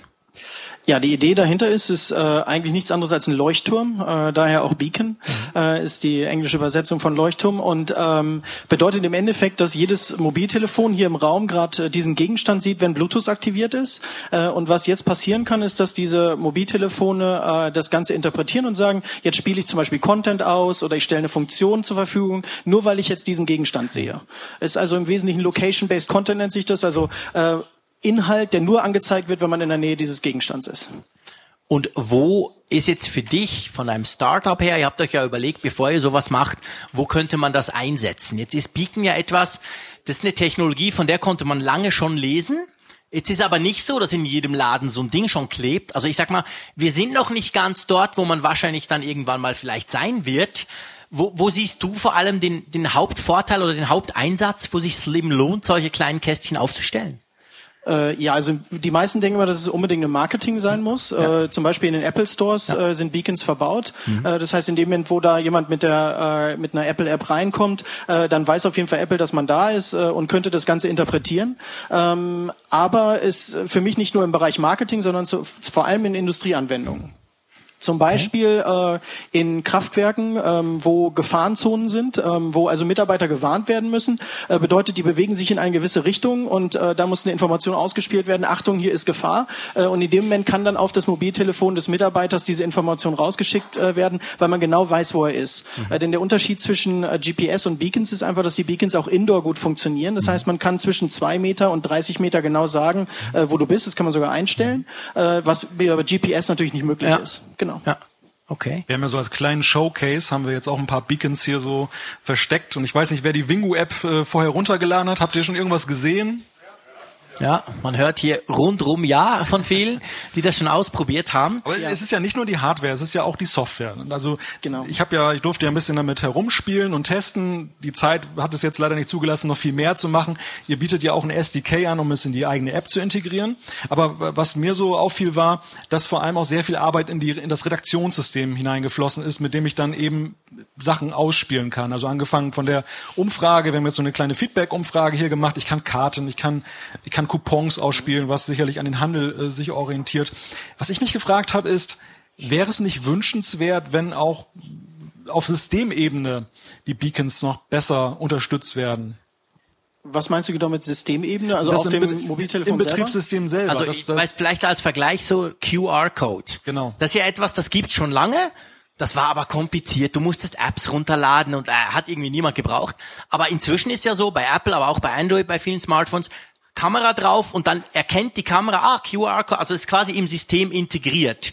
Würdest du dir sowas für Beacons auch wünschen? Ja, das Interessante ist, es ist ja schon im System integriert. Das heißt also, jedes äh, iPhone, was jetzt gerade hier im Raum ist und Bluetooth aktiviert hat, sieht diesen Beacon und es muss nichts dafür getan werden. Auch wenn die App nicht installiert ist von dir. Äh, korrekt. Ja. Äh, das passiert alles auf der Core-Location-Ebene ja. äh, von iOS. Äh, also jeder muss hier gar nichts dafür tun. Mhm. Interessant ist aber, wenn du die Bluetooth-Verbindungen aufrufst, wirst du den Gegenstand nicht sehen, sondern es passiert wirklich alles auf, äh, mhm. äh, auf, der, auf dem Operating System.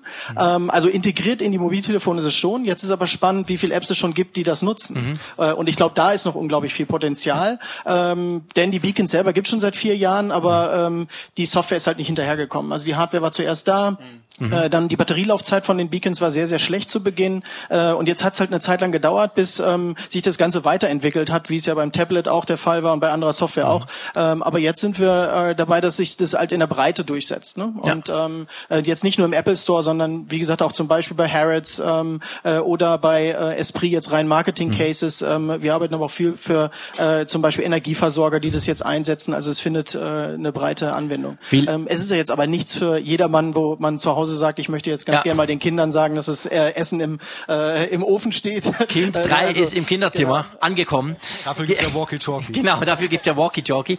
Wie lange hält denn die Batterie von so einem Ding, wenn ich mir das jetzt irgendwo hinklebe und das dann quasi programmiere?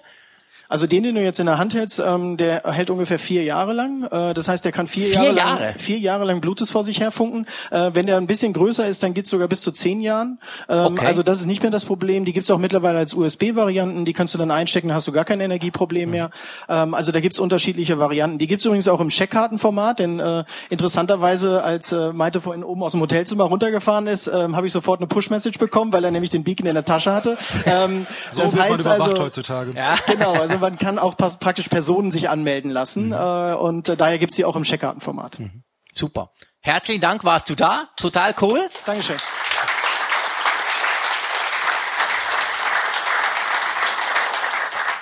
Spannend, oder? Ja, definitiv. Ich finde das interessant, weil das ist so ein Thema, da habe ich schon viel drüber gelesen. Und dann eben doch im, im, im normalen Leben begegnet man den Dingen eigentlich noch nicht wirklich oft. Eben in den Apple Stores, da schon. Im Museum. Echt? Also du läufst dann quasi irgendwo. Ja, stimmt. Also wird uns gerade gesagt, ich sag's noch mal ins Mikrofon, damit die, die dann den Podcast hören, auch hören. Im Museum quasi Anwendungszweck. Du läufst irgend an etwas vorbei und dann wird dir quasi gleich die Information, was das ist, wie das aussieht, wird dir auf dein Smartphone äh, geschickt. Ja, genau. Ja, genau. Es macht Sinn. Also ich denke schon, das kommt immer mehr, solche Geschichten. Klar, ich meine, Thema Überwachung vorhin. Wir wissen jetzt, der Malte ist im Lift gefahren. Äh, das ist natürlich immer ein Thema bei sowas, wo man, wo man auch, ich sag mal, gewisse Überzeugungsarbeit leisten muss, zuerst mal noch. Ähm, ob man das möchte, was heißt denn das? Wir hatten bei uns in der Schweiz vor ein paar Monaten mal den Fall, dass eine ganz große so Kioskkette hatte auch solche Dinger und die haben dann gleichzeitig damit auch versucht zu tracken, wer läuft dran vorbei, wer bleibt wie lange, haben dann die IDs gespeichert, so im Sinn von der kommt immer, kauft aber nie was und so. Das war natürlich dann schon heikel, weil die Leute das halt nicht wussten. Die wussten gar nicht, dass ihr Smartphone über Bluetooth quasi angebunden, getrackt etc. wird. Also wie bei so vielen Dingern in der Technik, man kann es positiv nutzen, man kann es auch, ich sag mal, negativ nutzen. Aber ja, auf jeden Fall ein spannendes Thema und ich überlege gerade unser One More Thing, das machen wir doch erst danach, oder? Das machen wir nach den Wetten, Wollen wir oder? es ganz spannend machen. Ja, wir machen es ganz spannend, genau. Unser One More Thing, eine kleine Ankündigung. Keine Angst, nicht der letzte Apfelfunk. ähm, das machen wir erst später. Wollen wir ein bisschen wetten zusammen? Ja, wir haben ja einige offene Wetten. Das ist ja auch eigentlich ein Thema, was wir hier mal ansprechen müssen, basierend auf das bisherige Jahr 2018. Da gibt es ja zunächst einmal, ja, nee, wir fangen mal nicht mit unserer Wette an. Wir fangen erstmal mit einer Wette an, die du abgeschlossen hast. Ja, genau, die eigentlich ja noch am Laufen ist, aber ehrlich gesagt, ich bin, ah, ich bin nicht mehr so ganz. Ich habe ja mit dem Mike, der auch irgendwo, winke mal Mike, ich sehe dich gar nicht. Doch, da hinten, genau, da hinten ist er. Ich habe ja mit dem Mike eine kleine Wette am Laufen und da geht's um Inbox. Ihr erinnert euch, ihr wisst, Inbox, das ist ein Google-Dienst, ein E-Mail-Dienst, den ich extrem cool finde. Äh, da gibt's eine App, die läuft auf dem iPhone grundsätzlich, die aber immer noch in nicht angepasst ist fürs iPhone 10, was mich tierisch nervt. Gefühlt seit einem Dreivierteljahr jedes Mal, wenn ein Update kommt. Und das Schlimme ist, dass diese App praktisch alle zwei Wochen aktualisiert wird. Also da kommen Updates. Aber was nie kommt, ist quasi das neue Layout, also dass das aufs iPhone 10 angepasst ist. Und ich habe mich leichtsinnigerweise mit dem Mike auf eine Wette eingelassen, dass ich ihm gesagt habe, hey, aber bis wir uns treffen, bis zum Apfelfunk treffen, da ist das längstens durch. Weil man muss ja wissen, es ist ja ab Juli so, dass auch App-Updates, die eingereicht werden, müssen fürs iPhone 10 angepasst sein. Schon seit, glaube ich, März, April war das, glaube ich. Schon lange bekannt. Ist es so, dass neue Apps, die man einreicht im App Store, die müssen fürs iPhone 10 angepasst sein, aber Updates von bestehenden Apps eben noch nicht. Und im Juli, 10. Juli ist es, glaube ich, ist das Stichdatum, wo das eben passieren muss. Der Mike hat gesagt, kommt sowieso nicht, weil diese ganze Inbox-Geschichte wird abgeschafft quasi. Ist so, dass Google hat ganz viele Funktionalitäten, vor allem Mail-Wiedervorlage. Also ich krieg eine Mail, ich gucke die an, ja, beantworte ich dann mal in zwei Wochen. Ich will, dass das in zwei Wochen quasi automatisch wieder hervorkommt. Etwas, was ich extrem gerne nutze. Das ist jetzt alles in Gmail rübergewandert, diese Funktionalität. Die kann man jetzt dort nutzen. Das heißt, das Alleinstellungsmerkmal von Inbox wird immer kleiner. Es gibt noch so ein paar Sachen, gerade was das Mail-Handling, was so Zusammenfassung von Mails, also thematisch etc., da ist Inbox noch gut. Aber auf jeden Fall, ja, ich habe gewettet und im Moment, es ist sieben, ja, zehn nach sieben, Samstag, der 30. Juni, ist diese Inbox-App, ich könnte ja mal gucken, vielleicht kam ja ein Update. ja, du siehst, Mike, ich gebe mich noch nicht geschlagen. Ich muss mal kurz auf mein iPhone 10 hier gucken. Ja, okay, er hat schon nachgeschaut, es kam kein Update offensichtlich. Mountain View wird jetzt gerade der Release-Button Ja, genau, bitte, bitte Mountain View, jetzt macht man noch, ihr habt noch eine halbe Stunde Zeit oder so, je nachdem, wie lange der Podcast hier noch dauert. Aber ja, sieht aus, als hätte ich die Wette verloren, ich schulde dir ein Bier. Ähm, ja, die Frage stellt sich jetzt natürlich trotzdem, ähm, meinst du, da kommt jetzt noch was dann, vielleicht bis zu diesem Zehnten oder ist das tatsächlich, gut, ich meine, wir wissen nicht, wie Google tickt, wir wissen ja auch nicht, wie Apple tickt, wir sprechen nur drüber, aber ähm, wäre schon langsam Zeit, oder? Ja, das kann man wohl sagen. Also sieht nach einer Hochdruckaktion aus bei Google, wenn sie das denn machen. Und wir wissen ja mittlerweile, dass es eben daran liegt, dass sie ihr eigenes User-Interface da geschaffen haben und das augenscheinlich nicht so einfach möglich ist, das eben an die Spezialitäten des iPhone 10 anzupassen, die da wären der Notch, der oben reinguckt und diese Öhrchen, die dann links und rechts dann da sind. Genau, dazu ja. muss man vielleicht kurz erklären, man kann ja, wenn man eine App entwickelt, ist jetzt spannend, dass ich das erkläre, der keine Ahnung hat, aber das weiß ich, ähm, da, da kann man ja quasi machen, dass man eigentlich dieses Standard, ich sag mal, dieses Standard in Anführungszeichen Layout direkt aus dem SDK nimmt nimmt. Wenn man das nimmt, dann ist man extrem schnell auch auf so Neuerungen wie so ein neues Design beim iPhone 10 drauf. Unsere Funkgeräte-App, die war ja am Tag null quasi als iOS, als das iPhone 10 rauskam, war die schon, schon bereit dazu. Aber du kannst auch alles selber machen. Und wenn du das eben machst, dann hast du natürlich viel größeren Aufwand. Wenn dann so Apple kommt und sagt, hier, neues Design mit einer Notch und so, dann dauert das viel länger und ist viel komplexer, oder? Das ist vereinfacht gesagt, so wie es läuft. Also die Designentwicklung bei Apps ist über die Jahre ja wesentlich komplizierter geworden. Am Anfang war es ja so, es gab ja nur ein Format beim iPhone, es gab ein Format Stimmt. beim iPad. War relativ einfach. Man konnte die Elemente auch dann fixiert anordnen mit mhm. der Vielzahl von Displaygrößen, die wir mittlerweile haben. Stichwort Mäusekino, Stichwort iPad Pro 12,9, ist der, ist es ja wesentlich komplexer geworden. Ja. Und Apple hat dann Instrumente eingeführt, Size Classes, Trade Collections und all diese ganzen Geschichten, womit ich eben sagen kann, relative Abstände. Das heißt, ich mache ein, ein Design und das passt sich dann flexibel an. Aber das ist schon anspruchsvoller geworden. Und ich kann natürlich den Weg gehen, dass ich ein ganz eigenes Design mache, dass ich also diese ganzen UI-Kit-Komponenten einfach beiseite schiebe und mache mein eigenes Ding. Das ist augenscheinlich das, was Google gemacht hat, mhm. weil sie haben ja ihr Material Design da umgesetzt. Ja, und jetzt äh, ist das wohl der große Hemmschuh auf der ja, offensichtlich, das scheint da doch einige Probleme zu geben. Eben stellt sich die Frage, ob sie überhaupt noch machen. Andererseits kamen so, kamen so viele Updates von dieser Inbox-App in den letzten x Wochen und auch Monaten, dass ich schon denke, ja, aber wenn du sowieso weißt, dass das Ding einstellst, dann musst du ja nicht noch die ganze Zeit Updates liefern. Also du siehst, Mike, ich habe noch nicht aufgegeben, auch wenn ich die Wette verloren habe, aber ich hoffe immer noch, dass dieses Update dann kommt. Gut, zu einer anderen Wette, die für mich ja viel besser ausgegangen ist, lieber Malte. Lass Thema uns noch mal über den HomePod reden. Wo wir beim Thema Leichtsinn waren, ja. Zeitplan und Leichtsinn, genau. Wir haben vor langer Zeit mal gewettet.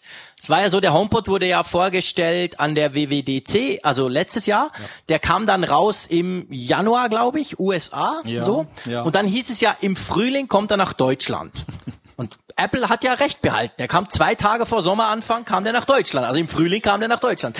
Aber wir hatten natürlich das Gefühl, vor allem du, du hast den Frühling anders interpretiert. Was war's? 30. März oder ich weiß nicht ich mehr genau. Ich habe tatsächlich getippt, dass der HomePod im März in Deutschland erscheint, ja. Und was man so hört, war das wohl auch ursprünglich mal tatsächlich der Plan. Ja, jetzt red dich nicht raus. Komm. ja, stimmt. Das war mal der Plan. Das wollte Apple tun. Äh, hat irgendwie dann doch nicht geklappt. Ja, und du hast verloren. Punkt. Ich habe verloren, ja. Und ich dachte mir, wir haben ja darum gewettet, ich habe ja gesagt, Jeversche Leidenschaften sollst du kriegen. Genau. Das ist ja ein Feingebäck, was da bei uns an der Küste erhältlich ist. Und wann übergebe ich dir das? Schicke ich das in die Schweiz? Da habe ich wieder das Problem mit dem Zoll und diesen ganzen Geschichten. Ihr kennt das, wir haben schon oft drüber gesprochen. Schickt nie was in die Schweiz, das dauert ewig und kommt dann nicht an. Das ist so, als wenn man irgendwie nach Afrika was Genau, mindestens. und dann war ja da unser Event. Und da habe ich mir gedacht, das bringe ich dir heute mal mit und du musst jetzt mal ein bisschen überbrücken. Ich muss jetzt immer hier eben auspacken. Ja, fantastisch. Das ich erkläre einfach unserer Hörerschaft, die uns jetzt nicht sieht, was der Malte da macht. Der hat da so eine schwarze Tasche dabei, der packt jetzt irgendwas aus. Ich bin ja total gespannt, weil ich keine Ahnung habe, was diese jeverschen Leidenschaften sein sollen. Ist das mit Alkohol, ohne Alkohol? Kann man das essen oder stellt man sich das irgendwo hin? Also von dem her bin ich total gespannt, was du mir jetzt da mitbringst. Und, also ähm, erstmal die passende Tasche, ne? Also die. Geil! Der Malte hat eine Apfelfunktasche. Das finde ich ja cool. du, musst, du musst das ja irgendwie auch in die Schweiz transportieren können. Ja, natürlich. Ich habe zwei Sachen. Also ich habe mir gedacht, das eine ist ja das, worum wir gewettet haben. Und das zweite ist mir dann so noch eingefallen, weil es ja häufig ein Thema ist bei uns in der Sendung. Und ich fange mal erstmal an mit dem Erwartbaren. Das sind die okay. Leidenschaften. Das ist dieses wunderbare Döschen hier. Das heißt, du kannst also die aufessen und dann hast du immer noch eine coole Dose mit. Ich hoffe ja, dass meine Kinder nicht zugucken, dann kann ich die alleine essen. Aber wow, ja, das sieht ja Hammer aus. Herzlichen Dank, cool. Da hat's noch so ein Zertifikat drauf. Leiden, echte Leidenschaften, zart knusprige Blätterbrezel. Na, ob die bis morgen noch leben? Ah, fantastisch. Herzlichen Dank, lieber Malte. Ja, mal gucken, ob die es schaffen bis in die Schweiz. Und das, das zweite ist, und das, da habe ich mir gedacht, was passt zu dem Muster? Irgendwas, irgendwas Friesisches, was auch noch dann Ja, irgendwie. so Schiffe drauf, genau, gefällt mir Wert sehr. Ist hat. eine schöne Blechbox. Und dann habe ich hier diese wunderbare Tasse im Friesenmuster gefunden, aber die hat eine besondere Aufschrift. Und wir reden ja immer über ein Thema neben Apple Ähm, ja, am Anfang. Was fragst du mich häufig in deiner Anmoderation? das Wetter. Hallo an der Nordsee, genau. Wie ist das Genau. Wetter? Und hier haben wir eine Sheet-Wetter-Tasse. Ah, Sehr schön. Wir haben ja auch bei uns in der Schweiz ab und zu Schiedwetter. Fantastisch, ganz herzlichen Dank. Da werde ich natürlich das nächste Mal den Kaffee draus trinken, sonst ja aus der Apfelfunktasche, äh, Tasse natürlich. Aber dieses Mal, hey, vielen Dank, klasse, finde ich super. Ähm, also ich bin zwar nach wie vor nicht sicher, ob ich in Zukunft noch weiter wetten sollte mit dem Malte oder mit dem Mike oder mit wem auch immer, weil ich würde mal sagen, es ist jetzt so 50-50. Wir hatten zwei Wetten am Laufen, einmal habe ich verloren, einmal hast du verloren. Machen wir das wieder in Zukunft? Ja, die Ironie ist ja bei unserer Wette, dass der HomePod jetzt da ist. Äh, Genau. Die Ironie ist ja jetzt der, er hat jetzt einen HomePod und ich krieg wahrscheinlich noch lange keinen HomePod. Okay. Genau, das stimmt. Inzwischen, wo wir diese Sendung aufnehmen und wo wir uns hier treffen auf der Bühne, ist der HomePod in Deutschland angekommen. Nach wie vor im Frühling. Also hat schon alles gepasst, aber ich freue mich natürlich sehr. Vielen Dank. Gut. Ähm, wir kommen eigentlich zur Umfrage, oder? Umfrage am Wochenende, nicht Umfrage der Woche. Ihr wisst das alle. Normalerweise stellen wir eine Frage, die kann man dann in der Funkgeräte-App, der App zum Apfelfunk, kann man die quasi beantworten und das nächste Mal sprechen wir drüber. Wir haben am Mittwoch schon eine Frage gestellt, die werden wir aber erst nächsten Mittwoch in der ganz regulären Folge auch entsprechend beantworten. Aber wir haben uns gedacht, wir machen das jetzt quasi hier live, weil ja, hey, ihr seid ja schließlich extra gekommen, da sollt ihr auch mal noch was arbeiten. Drum stellen wir euch eine kleine Frage und zwar geht es eigentlich ums Thema, das wir am Anfang hatten. Wir haben ja am Anfang darüber gesprochen, äh, dass wir gesagt haben, okay, das erste Apple-Halbjahr, wir haben es so ein bisschen Revue passieren lassen, da ist jetzt nicht so wahnsinnig viel passiert, aber das zweite Halbjahr kann ja durchaus auch spannend werden und die Frage dreht sich eigentlich ums zweite Halbjahr, oder?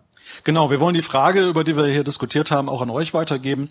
Wie seht ihr das zweite Halbjahr 2018? Wird das spannend werden oder wird das eher langweilig werden? Was ist eure, euer persönliches Gefühl, wie sich dieses zweite Halbjahr entwickeln wird? Und jetzt machen wir es einfach so, ich lese euch alle Möglichkeiten vor und dann stellen wir die nochmal und ihr haltet einfach die Hand hoch und wir tun das dann irgendwie interpretieren. Also es gäbe die Möglichkeit zu sagen, wie, wie, mit welchem Gefühl siehst du dem zweiten Apple-Halbjahr entgegen 2018? Da könnte man sagen, mit einem sehr guten Gefühl, mit einem guten Gefühl, mit einem mittelmäßigen Gefühl, das wäre so die Schweizer Antwort, du weißt eigentlich nicht genau, was du sagst, mit einem schlechten Gefühl oder mit, ich bin gefühllos, das kann man auch, aber das wäre jetzt schade hier, ich habe das Gefühl, wir haben so eine gute Stimmung.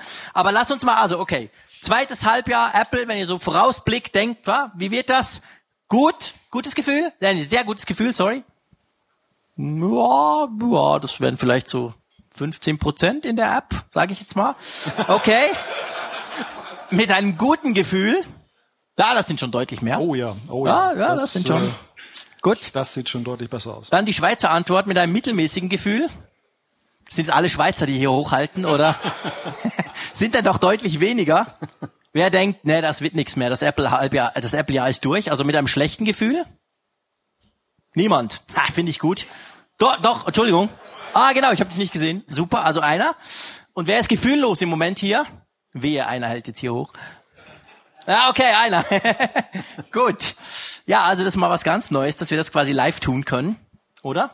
Das stimmt, das stimmt. Aber erstaunlich. Also doch eine recht positive Einstellung zum zweiten Halbjahr.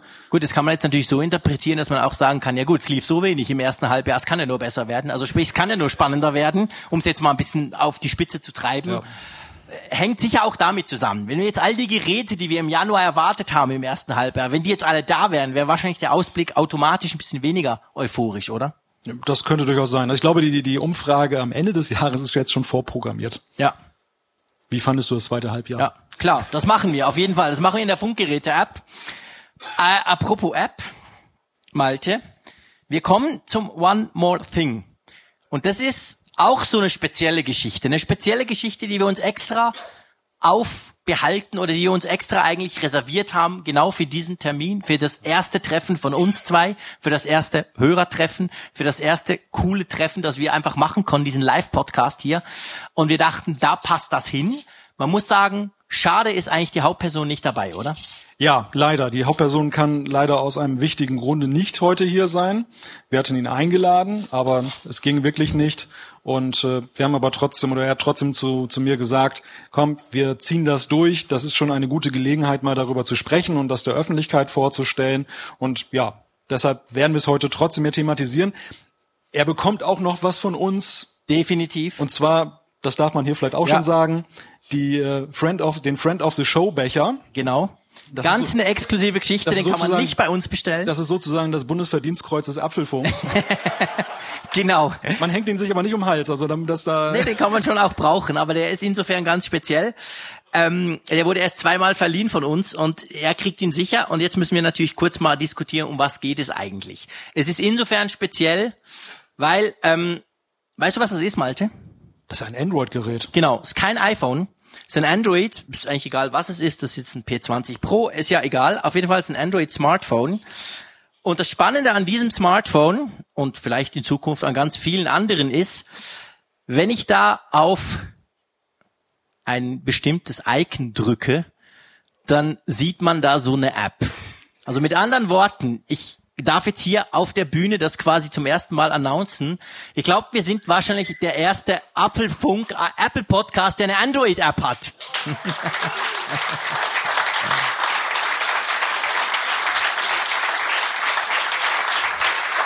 Tim Cook, Tim Cook würde jetzt sagen, wir haben sehr hart daran gearbeitet. Ja, genau. Tim Cook würde genau das sagen. Und wer jetzt denkt, hä, spinnen die denn? Was soll denn das? Das ist der Apfelfunk. Ihr müsst ja wissen, und wir haben das ja schon oft gesagt, dass wir quasi, wir haben ja Android Nutzer als Hörer. Und da sind wir auch echt stolz drauf, weil ich glaube, das hat auch nicht jeder Apple Podcast. Wir sagen ja, wir sind ja auch keine Fanboys, wir sind ja auch durchaus kritisch. Und ähm, wir haben Leute, die sagen, ja, ich nutze ein Android-Smartphone, ich habe vielleicht noch ein iPad oder was anderes dazu. Und jetzt erzähl mal die Geschichte, wie es zu dem kam. Ja, es ist ja so gewesen, als wir Funkgerät für iOS veröffentlicht haben. Eine der ersten Fragen, die uns beiden per E-Mail erreicht hat, war, und wann kommt die Android-Version? Und wir dachten so, hä, was? Was Moment. soll das denn? Wir dachten, wir wären so ein bisschen dann veräppelt, aber dem war, Für Android, genau.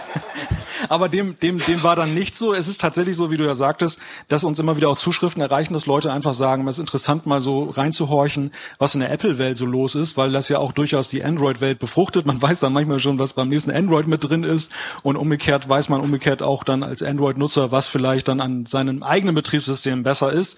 Und diesem Wunsch, Funkgerät auch für Android zu veröffentlichen, konnten wir nicht entsprechen, weil ich bin nun nur Laienprogrammierer und ich bin froh, dass ich mit iOS Das ist jetzt wieder typisches norddeutsches Understatement. Wenn ich die Funkgeräte-App programmiert hätte, hätte ich gesagt, ich bin ja totaler Profi-Programmierer. Aber er sagt, er sei Laienprogrammierer. Das lassen wir mal einfach stehen, okay? Auf jeden Fall mit mit Android hatte ich noch nie zu tun. Ich habe mir das mal angesehen, die die entsprechenden Entwicklungstools, aber da, da stand ich ganz am Anfang und ich hatte auch nicht die Zeit, das jetzt umzusetzen. Und da haben wir irgendwann mal im Apfelfunk gesagt, wenn jemand Android programmieren kann, möge er sich bitte melden für Android. Und das haben wir natürlich eher so im Spaß gesagt. Klar, weil- wir dachten nicht, dass einer so... Wir dachten nicht, dass sich da einer meldet, okay? Ja, und dann kriegte ich irgendwann eine Nachricht von Ramon Beckmann. Ramon hat und ist ein Hörer der ersten Stunde, kurz zu seinem Hintergrund, 37 Jahre alt, von Beruf App-Entwickler, sowohl für iOS als auch für Android. Und Stammhörer werden sich vielleicht noch erinnern, wir haben am Anfang mal in den ersten Folgen eine Zuschrift bekommen aus Japan, Stimmt. Osaka. Ja. Haben wir Bilder gekriegt. Da waren wir auch super stolz Genau. drauf. Dachten, Da- krass, jemand hört uns in Japan. Genau, das war Ramon. Der hat fünf Jahre lang in, in Japan gearbeitet und hat uns immer auf dem Fahrrad gehört, wenn er dann zur Arbeit gefahren ist. Und ja, eben jener Ramon hat dann halt uns angeschrieben, hat gesagt, ihr wolltet doch eine Android-App haben, ich kann die machen. Und da habe ich gesagt, ja, aber wir sind ein Hobbyprojekt, also wir können jetzt nicht irgendwie 10.000 Euro oder sowas dafür bezahlen. Nein, nein, er Wir sagt, können keinen einzigen Euro dafür bezahlen. genau, das ist die Wahrheit. Und und und Ramon sagte, nein, nein, ich, ich mach das, ich mach das so. Ich, ich will da will euch damit unterstützen, weil ich möchte was zurückgeben. Andere Leute spenden was. Machen, sind bei den Apfelexperten da aktiv und unterstützen euch auf vielfältige Weise. Und ich kann programmieren. Ich mache euch eine Android-App. Habe ich gesagt, ja klar, eine Android-App. Mach du mal. Mach mal eben. Genau.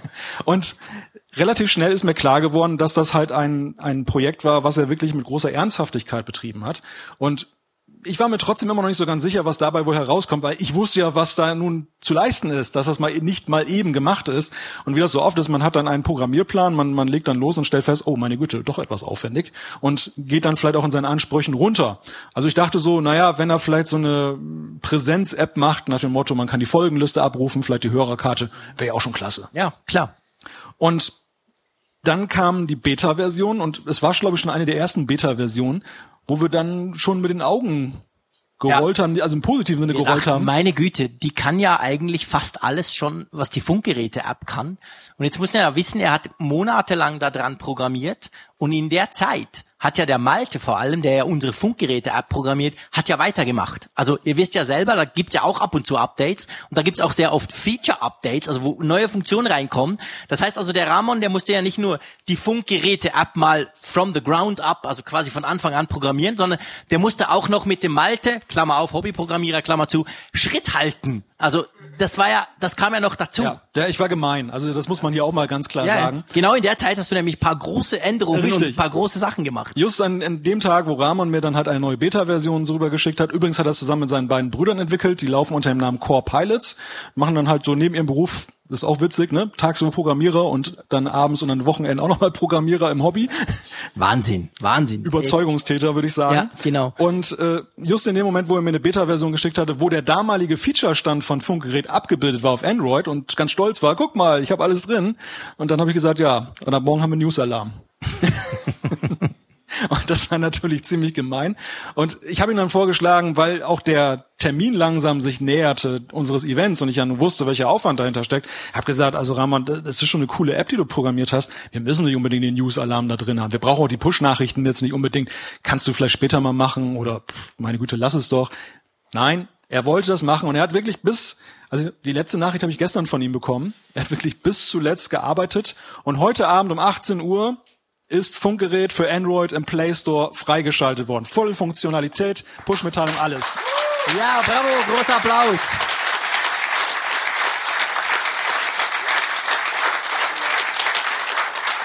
Und ich muss wirklich sagen, ich bin unglaublich stolz drauf. Nicht nur, weil ihr wisst, ich habe es auch schon gesagt, ich habe immer auch ein Android-Smartphone dabei. Das wechselt alle paar Wochen, weil da kommen ja immer wieder neue raus. Äh, und die probiere ich dann aus.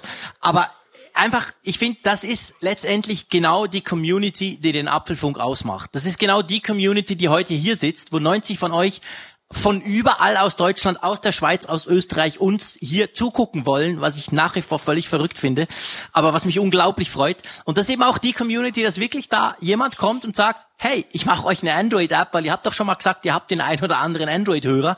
Also das ist total verrückt, aber auf jeden Fall, ähm, ich habe vorhin mit jemandem gesprochen, der mir auch seinen Huawei P20 Pro gezeigt hat, äh, dass er, glaube ich, gegen iPhone 10 eingetauscht hat. Also der könnte jetzt durchaus nach Funkgerät oder nach Apfelfunk suchen im Google Play Store und kann diese App runterladen, kann dadurch auch mitmachen bei unserer Umfrage der Woche natürlich. Also wirklich die ganze Funktionalität ist drin und das finde ich total cool. Drum Ramon und deinen Brüdern herzlichen Dank. Wir verlinken auch in den Show Notes. Von dem her sollte das auch klappen. Gut. Ja, du, ähm, jetzt sind wir ist lustig, wenn ich so auf die Zeit gucke, wir sind so in einer normalen Länge. Wir haben uns so schön gerade bereit gequatscht. In der normalen Folge würden wir sagen, jetzt kommen wir zum Hörerfeedback, oder? Ja. Jetzt machen die wir Hörer das, sind ja hier. Ja, genau, die Hörer sind ja hier, jedenfalls ein paar davon. Jetzt machen wir das nämlich genau so. Wir, wir starten jetzt mit unserem Q&A. Also das heißt, ihr könnt Fragen stellen, aber auch ihr im Livestream, ihr könnt auch Fragen stellen.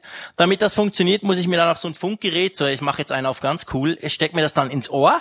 Ich schlage vor, wir nehmen vielleicht zuerst jemanden von hier, dann diskutieren wir das, ich stecke mir dann das Gerät an, dann kriege ich nämlich von unserer Technik. Übrigens, ich finde bei dieser Gelegenheit, macht mal einen Applaus für die Technik-Crew hier.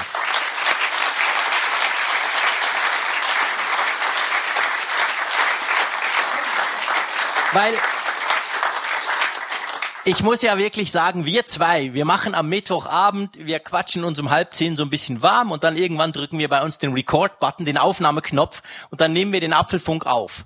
Aber hey, wenn du das live machst, das ist ja abartig, was du da für Technik brauchst. Da brauchst du diverse Leute mit diversen Computern, mit ganz viel Kameras. Das ist unglaublich, wie die das machen. Und wir, ehrlich gesagt, wir mussten überhaupt nichts tun. Wir sind einfach hier in diese roten Sessel gesessen. Wir haben überlegt, wie machen wir es, wenn wir da auf die Bühne kommen, dass wir nicht stolpern. Und damit hatte sich's. Die haben alles andere gemacht. Das ist total cool. Also wirklich herzlichen Dank für, für diese Chance, dass wir das auch so machen können. Ja, mal gucken. Hat jemand von euch schon mal eine Frage an uns zwei? Ja, da hinten. Da geht schon ein Arm hoch. Da wird dann gleich, genau, du genau. würdest mit dem Mikrofon einfach rumlaufen, okay? Das, das, Mikrofon ist unterwegs. Genau, weil dann haben das eben die Leute dann auch, die das hören, quasi auf dem... Damit das Internet dich hört. Im Podcast und natürlich im Internet. Schieß los. Was denkt ihr, ähm, bringt Apple irgendwann mal eine runde Smartwatch raus und was würdet ihr davon halten? Ja, hoffentlich nicht. äh, du zuerst. Ich muss ja das, den Knopf ins Ohr. Sag du mal was. Runde Smartwatch, ja, gute, gute Frage. Die bisherigen Ansätze auf Android haben ja nicht so wirklich überzeugt. Und das Problem ist ja vor allem das User Interface Design. für Ziffernblätter natürlich großartig. Ähm, die Frage, wie man es in andere Apps vernünftig integriert, ist ja eine, die ja bis dato unbeantwortet geblieben ist. Ich weiß es nicht. Also ich gehe dem Ganzen mit gemischten Gefühlen entgegen. Ich würde es grundsätzlich erstmal gut finden, wenn es mal einen Design Change gäbe bei, bei der Apple Watch. Nach vier Serien oder mit der vierten Serie wäre das ja mal ein interessanter Zeitpunkt. Aber ja, ich weiß nicht, ob es da wirklich eine Lösung für gibt. Was denkst du? Ja, ich glaube, das Problem, das Problem ist wirklich das, dass ich habe runde Smartwatch schon ausprobiert auf Android. Und die sehen zugegebenermaßen, wenn es darum geht, die Zeit anzuzeigen, sind die Hammer. Super cool. Sieht eigentlich schöner aus als, als dieses Viereckige. Aber seien wir doch ehrlich, eine Smartwatch ist ja nicht primär da, um die Zeit anzuzeigen. Dafür gibt's coole Schweizer Uhren zum Beispiel. Sondern die sind ja noch, da willst du ja mehr Informationen haben und da ist halt sehr viel Text auch dabei. Und da muss ich sagen, habe ich bisher noch kein Konzept gesehen, das irgendwie praktisch wäre, das irgendwie funktionieren würde, was nicht irgendwie den Text oben abschneidet oder so. Also das sieht für mich dann eigentlich, sobald Text ins Spiel kommt oder auch Grafiken oder Bilder oder so, sieht das für mich immer recht so, einfach nicht so praktisch aus wie diese viereckige Uhr. Aber klar, die Uhr selber sieht im Allgemeinen, man ist halt mehr gewöhnt, wenn es rund ist, als so ein viereckiges Ding. Dann kann man natürlich sagen, dass der Vorteil mittlerweile darin liegt, Apple hat ja bei der ersten Apple Watch ja auf das Thema Apps gesetzt. Und es ist ja ganz klar, das Thema Apps ist auf dem Rückzug. Mhm. Viele prominente Apps sind von der Watch verschwunden. Mhm. Drittentwickler-Apps, klar, es gibt einige, die wir lieb gewonnen haben, wie zum Beispiel jetzt Bring aus der Schweiz. Aber ähm, es spielt nicht mehr so die ganz große Rolle. Und bei den System-Apps haben sie es ja selber in der Hand. Also mhm. da könnten sie die Design-Akzente so setzen, dass es dann auch überzeugend umgesetzt ist. Also ja, und ich meine, es gibt ja ein paar kreisrunde Geschichten ja schon in der Apple Watch, wie zum Beispiel Aktivitätsringe. Also die, die bräuchte man jetzt nicht besonders anpassen. Das um stimmt, die, die, würden, die würden schon passen. Ziffernblätter ja, ganz auch ganz klar. Also Ziffernblätter, die analogen in Anführungszeichen. Ja, die sind ja auch rund. Die sind genau. ja auch eher rund. Ja. Also dem stünde jetzt nichts im Wege. Ja, mal gucken. Also man konnte ja schon diskutieren, es gab ja schon so diese Gerüchte randlos in Richtung so ein bisschen der Screen größer von der neuen, von der kommenden Apple Watch. Ob es in Richtung rund geht oder größer oder so, das werden wir in ein paar Wochen dann schon sehen. Aber ja, auf jeden Fall. Ich bin eher skeptisch, muss ich ganz klar dazu sagen. Aber wenn mir Apple einen Vorschlag präsentiert, der, der cool ist, dann probiere ich das auch aus. Frage vom Tim war, ob hier alle kühle Getränke haben, wurde mir noch ins Ohr. Wie sieht's bei euch aus? Nein? Nein? Ja, also okay, wir gucken, dass wir das irgendwie noch beheben, dass ihr da alle kühle Getränke kriegt. Gut, dann noch mal eine Frage in den Raum. Wer hat, wer hat noch was? Da? Willst du da mal? Super. Das Mikrofon spaziert schon mal rüber. Kann ich mich endlich mal ein bisschen drehen? Ja, genau. ja, also meine Frage äh, sind eigentlich so ein bisschen mehr Komponenten. Allgemein geht es um äh, die MacBook-Reihe. Mhm. Und zwar, ähm, was denkt ihr so, wie wird sich die MacBook-Reihe entwickeln? Es gab ja die Gerüchte mit MacBook Air, gibt es ein neues und so weiter. Aber wie wird sich das dann positionieren, gerade äh, in Betracht auf äh, dem 12 Zoll MacBook, da die ja doch dann ziemlich ähnlich sind? Mhm. Und dann eine andere Frage, ähm, wird es vielleicht das 15 Zoll MacBook ähm, vielleicht auch, wird es auch nach unten hin vielleicht wieder geöffnet? Ähm, weil ich brauche einen großen Computer, ich brauche einen mobilen Computer, der aber 15 Zoll groß sein sollte, brauche aber nicht die Pro-Features. Mhm. Und ich bin halt auf ein MacBook Pro im Moment angewiesen. Mhm. Und ich brauche einen großen Speicher, aber ich brauche jetzt nicht so eine riesige Grafikkarte oder ja. so einen schnellen Prozessor. Also ja. mir würde ein eher theoretisch reichen, aber mit großem Prozessor. Ja. Wie denkt ihr, wie sich das weiterentwickelt? Spannende Frage. Ja, lass uns mal vielleicht zuerst das Thema, das Thema Air ganz generell, jetzt unabhängig von der Größe behandeln. Wir haben ja auch schon drüber gesprochen, also ein MacBook Air wird ja immer wieder kolportiert, auch in den Gerüchten. Und zwar, weil man sagt, das ist ja der einstiegsmobile Computer. Also auch preislich gesehen ist ja der deutlich günstiger als dann andere, andere von, andere MacBooks. Und ich denke da tatsächlich, dass Apple und ich meine, ich, das ist so ein Bauchgefühl. Aber ich habe das Gefühl, ich glaube eigentlich eher nicht, dass Apple tatsächlich ein neues MacBook Air komplett neu bringt und das dann günstig positioniert. Ich habe eher das Gefühl, dass es dann ein MacBook, das wir ja schon haben, so ein 12 Zoll MacBook, geben wird, das aber eben unter dieser 1000 Dollar Schwelle ist. Also das dann dort deutlich günstiger ist. Aber nicht unbedingt, dass die MacBook Air Reihe an und für sich nochmal quasi ganz neu gemacht wird. Ich könnte mir eher vorstellen, dass die tatsächlich ausläuft. Aber, weil Apple auch weiß, sie müssen eine Alternative bieten in diesem Preissegment, dass sie dann irgend so ein MacBook halt ein bisschen günstiger machen. Oder wie siehst du das, Malte? Ja, ich könnte mir das auch sehr gut vorstellen. Also eine, ein Satz, der mir aus der Keynote der Weltentwicklerkonferenz besonders im Ohr geblieben ist, das ist dieser Satz mit den Pro-Features, die man eben für alle macht. Und ich glaube, das war ein Fingerzeig dorthin, was Apple als nächstes mit dem Mac vorhat. Sie haben das Pro-Segment, wo die stärkste und meiste Kritik herkam, haben sie jetzt ja in Anführungszeichen bedient. Ich meine, die Produkte sind ja noch nicht erschienen. Der Mac Pro, der lässt ja noch auf sich warten, aber der iMac Pro ist schon mal da, ein deutliches Signal in die Richtung, dass die Pro-Linie wieder aktiviert wird. Und aber die Frage ist natürlich, was ist denn mit der mit der Low-Cost-Geschichte, was Jean-Claude gerade sagte? Also genauso laut wie die Rufe nach Pro sind ja die von unten gewesen. Apple hat sich in den letzten Jahren sehr stark in das Mittelfeld orientiert, in das höhere Mittelfeld, hat die Preise hochgeschraubt, aber hat andererseits auch nicht Pro-Bedürfnisse befriedigt. Und jetzt ist halt die Frage, wollen sie auch wieder sich nach unten öffnen. Und ich könnte mir durchaus vorstellen, dass die Reise dorthin geht, weil macOS Mojave, also korrigiere mich, wenn ich das falsch sehe, das ist ja auch irgendwo auch ein Entgegenkommen und das ebnet auch so ein bisschen den Weg, um zu sagen, man könnte auch in die Richtung wieder gehen.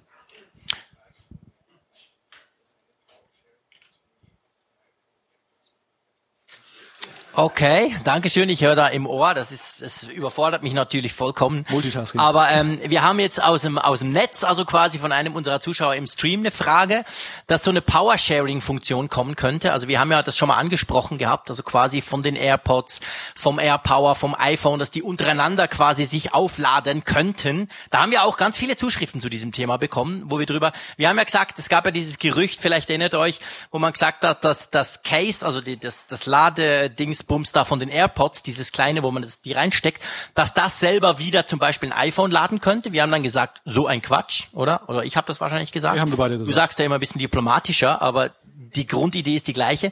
Da stellt sich jetzt genau die Frage, ähm, da haben wir heute einen spannenden Input im Vorgespräch bekommen. Einer unserer Hörer hat uns auf eine Idee gebracht, die er gesagt hat, das würde Sinn machen. Erinnerst du dich noch? Ja, da erinnere ich mich dran. Und es gab, glaube ich, auch schon im Vorfeld eine Zuschrift, die in die Richtung mhm. gegangen ist. Und die lautete für die Apple Watch. Also nicht das iPhone, sondern dass man eben die Apple Watch dann auf dieses Case drauflegen kann und wenn man unterwegs ist, kann man sie damit wieder aufladen. Das hat ja jede Menge Vorteile. Also angefangen damit für einen stressigen Tag in Anführungszeichen, wenn ich meine 18. Stehminute dann habe, dann ist ja meistens der Akku auch schon ein bisschen aufgebraucht, dass ich das dann mal theoretisch dann drauflegen kann. Ja. Wenn man zum Beispiel auf Reisen ist, ich habe es heute Morgen erst wieder festgestellt, man hat nur ein Watchkabel und dann ist das dann noch irgendwie fest verdrahtet, dann reißt man die halbe Mehrfachsteckdose raus. Also da wäre ja wirklich ein, ein guter Use Case gegeben ja. und ich glaube auch vom Energieaufwand wäre es her auch vertretbar, dass, äh, also dass man quasi die Apple Watch einfach aufs Case vom, Air, vom, vom genau. AirPod legen könnte ja. und dann laden.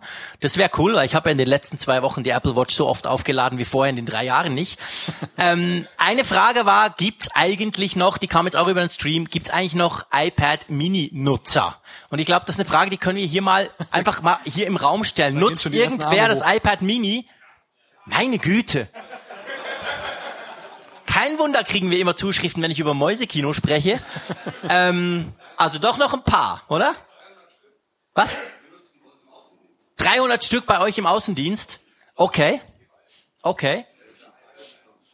Also das ist, es nutzt offensichtlich tatsächlich nutzen Leute noch. Ich meine, die Frage ist ja, ist ja berechtigt, Malte. Muss man ja sagen, das iPad Mini ist ja so ein bisschen das MacBook Air der iPad-Reihe, oder? ja, wohl wahr. Gibt's immer noch zu kaufen, ist total veraltet technisch gesehen und man wartet so ein bisschen, gibt's da Nachfolger oder fliegt das Ding raus?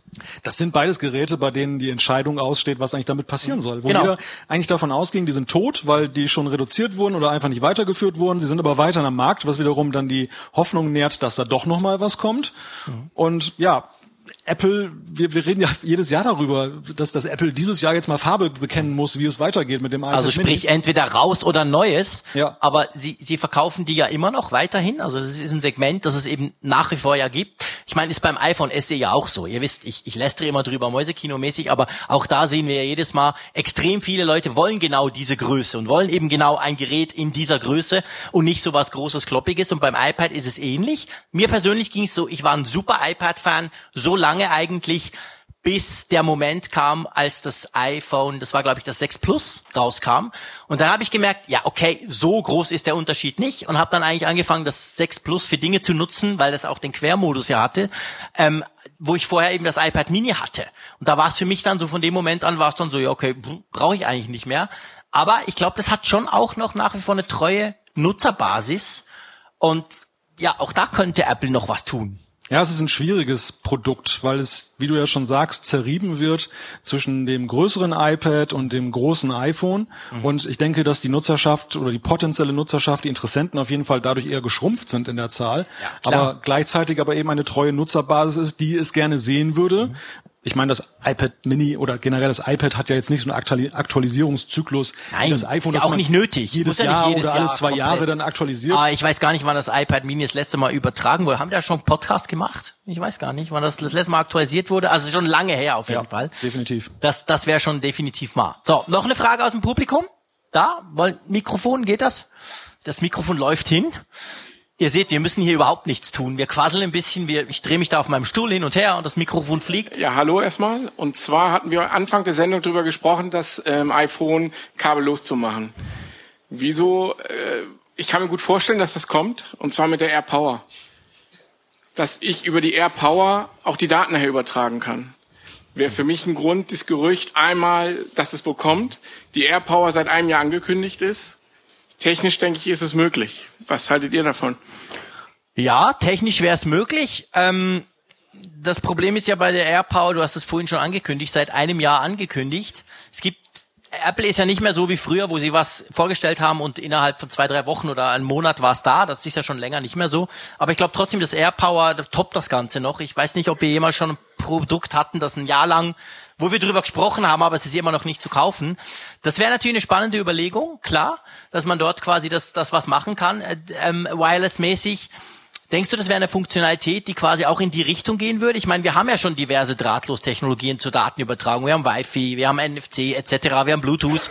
Also von dem her gesehen ist die Frage, braucht es da noch was Wenn Zusätzliches? ich iTunes brauche, um es so wie jetzt Ja. zurückzusetzen? Also du würdest quasi so von der Idee her, du würdest dir vorstellen, wenn ich dann das iPhone auf die AirPower drauflege, dann ist das eigentlich so, wie wenn ich es einstecke und dann hatte ich AirPower dann zum Beispiel am Computer und am iTunes. Genau. Das würde ein Problem lösen, aber eben die anderen ja nicht. Also das Zubehörproblem bliebe ja dadurch trotzdem noch bestehen. Und äh, ich denke, das Zubehörproblem ist das ist eigentlich das gewaltigere. Ja, ich denke auch. Das Ja. andere ist zwar auch wichtig, klar, das haben uns ja auch Hörer zurecht geschrieben, das muss gelöst werden, es ist lösbar über diesen Weg, aber ich denke, dieser Vorteil dadurch, dass das gelöst ist, hebt nicht das andere Nein, Problem auf. ja, das glaube ich auch. Das ist genau der Punkt. Die interessante Überlegung wäre ja noch, ob Apple vielleicht, ich meine, wir sind ja, wir leben ja im Zeitalter des, äh, des Nischenprodukts des, oder des zusätzlichen Produkts, ob sie vielleicht sagen, ein kabelloses iPhone zusätzlich. Das könnte sein.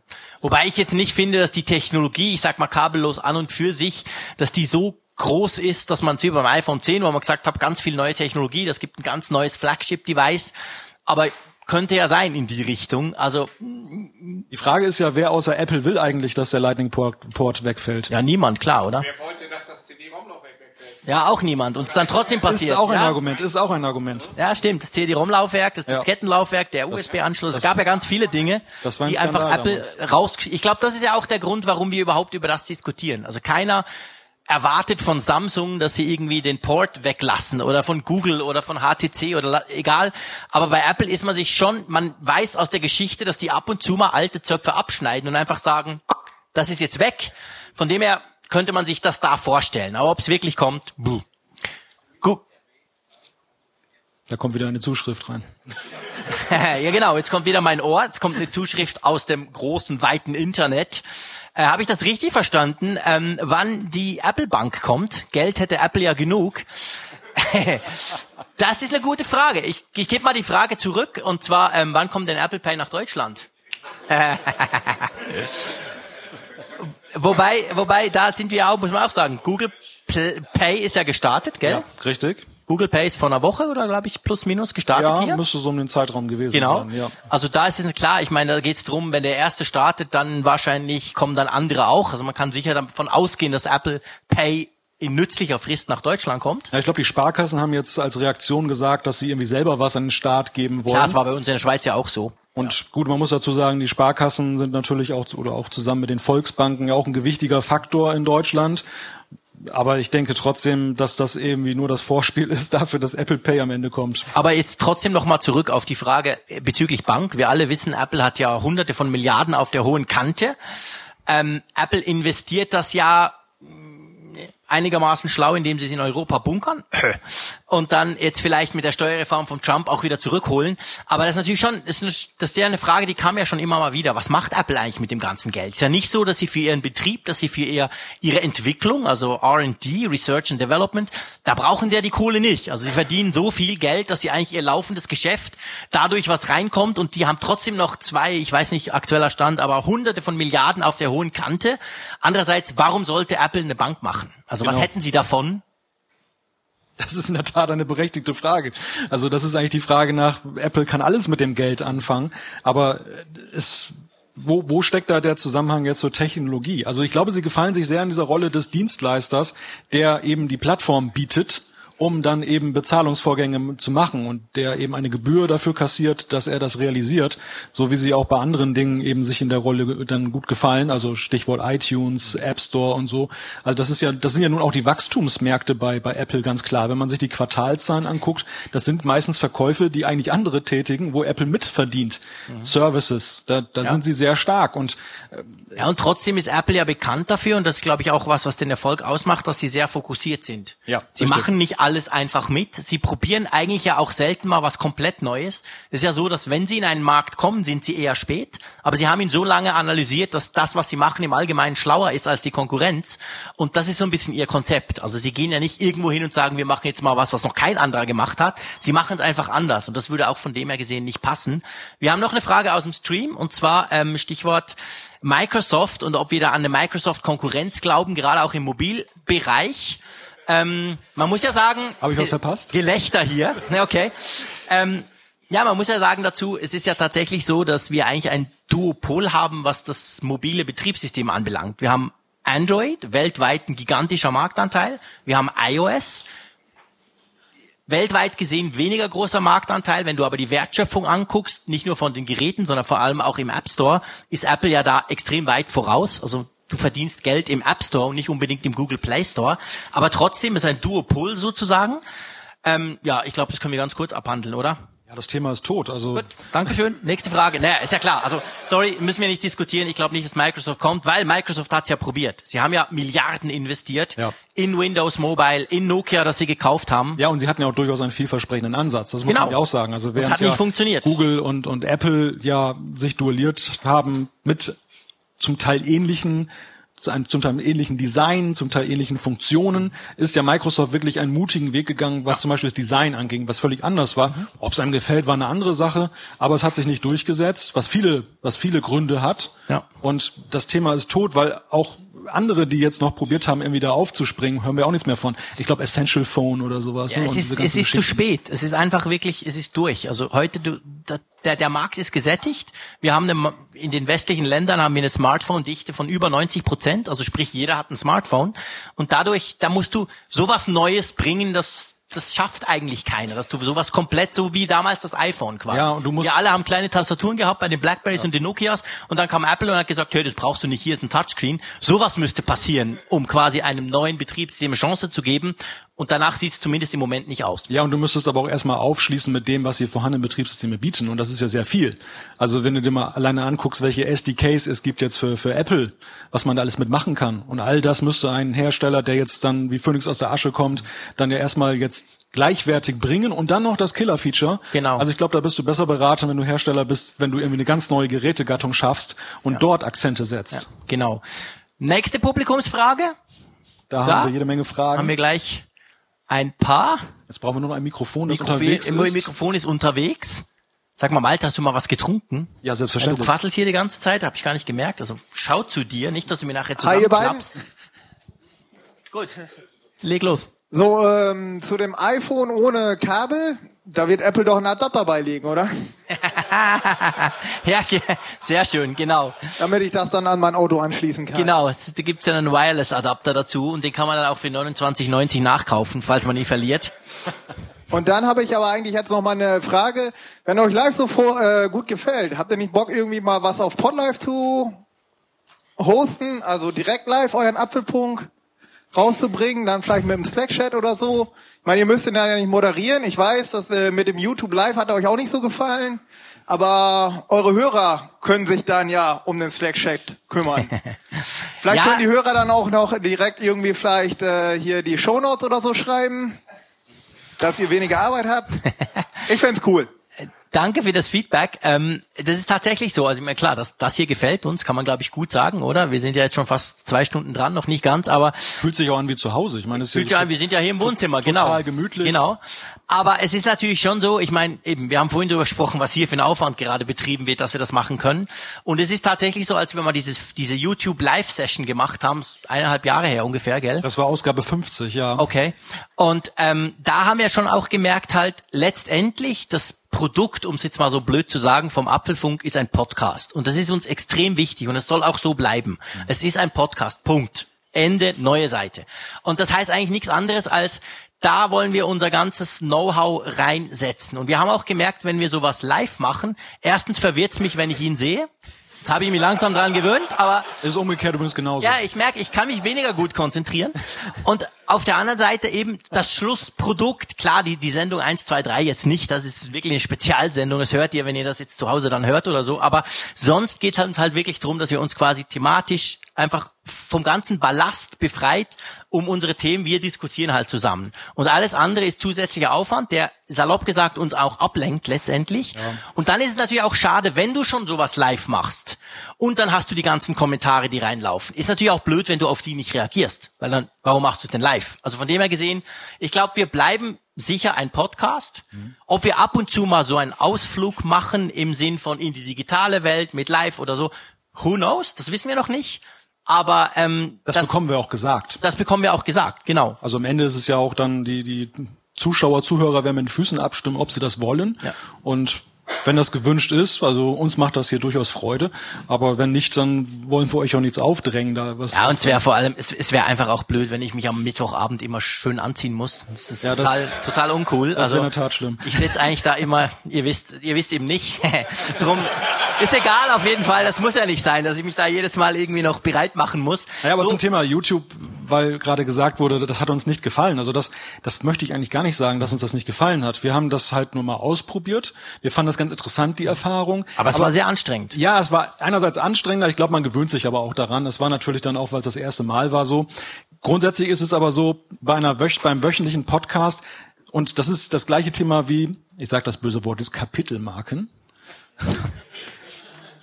Wir müssen natürlich gucken, wenn man so etwas, so wie wir das ja als Hobby betreiben, ähm, dass man das auch wöchentlich darstellen kann, ohne dass es zur Last wird. Dass man irgendwann den Punkt kommt und sagt, hm, jetzt habe ich aber eigentlich keine Lust mehr auf diesen Podcast. Und deshalb sind wir da auch dann schnell an so einem Punkt, wo wir dann sagen, wenn wir merken, das geht jetzt irgendwie, der Workflow wird ja. zu kompliziert, dass wir sagen, wir lassen das. Und Video ist nochmal eine Herausforderung. Wir sehen es ja hier heute Abend, welcher Aufwand betrieben wird, damit man eben cooles Video anbieten kann und das jetzt auf wöchentlicher Basis. Und ein weiterer Gedanke war noch der Mehrwert.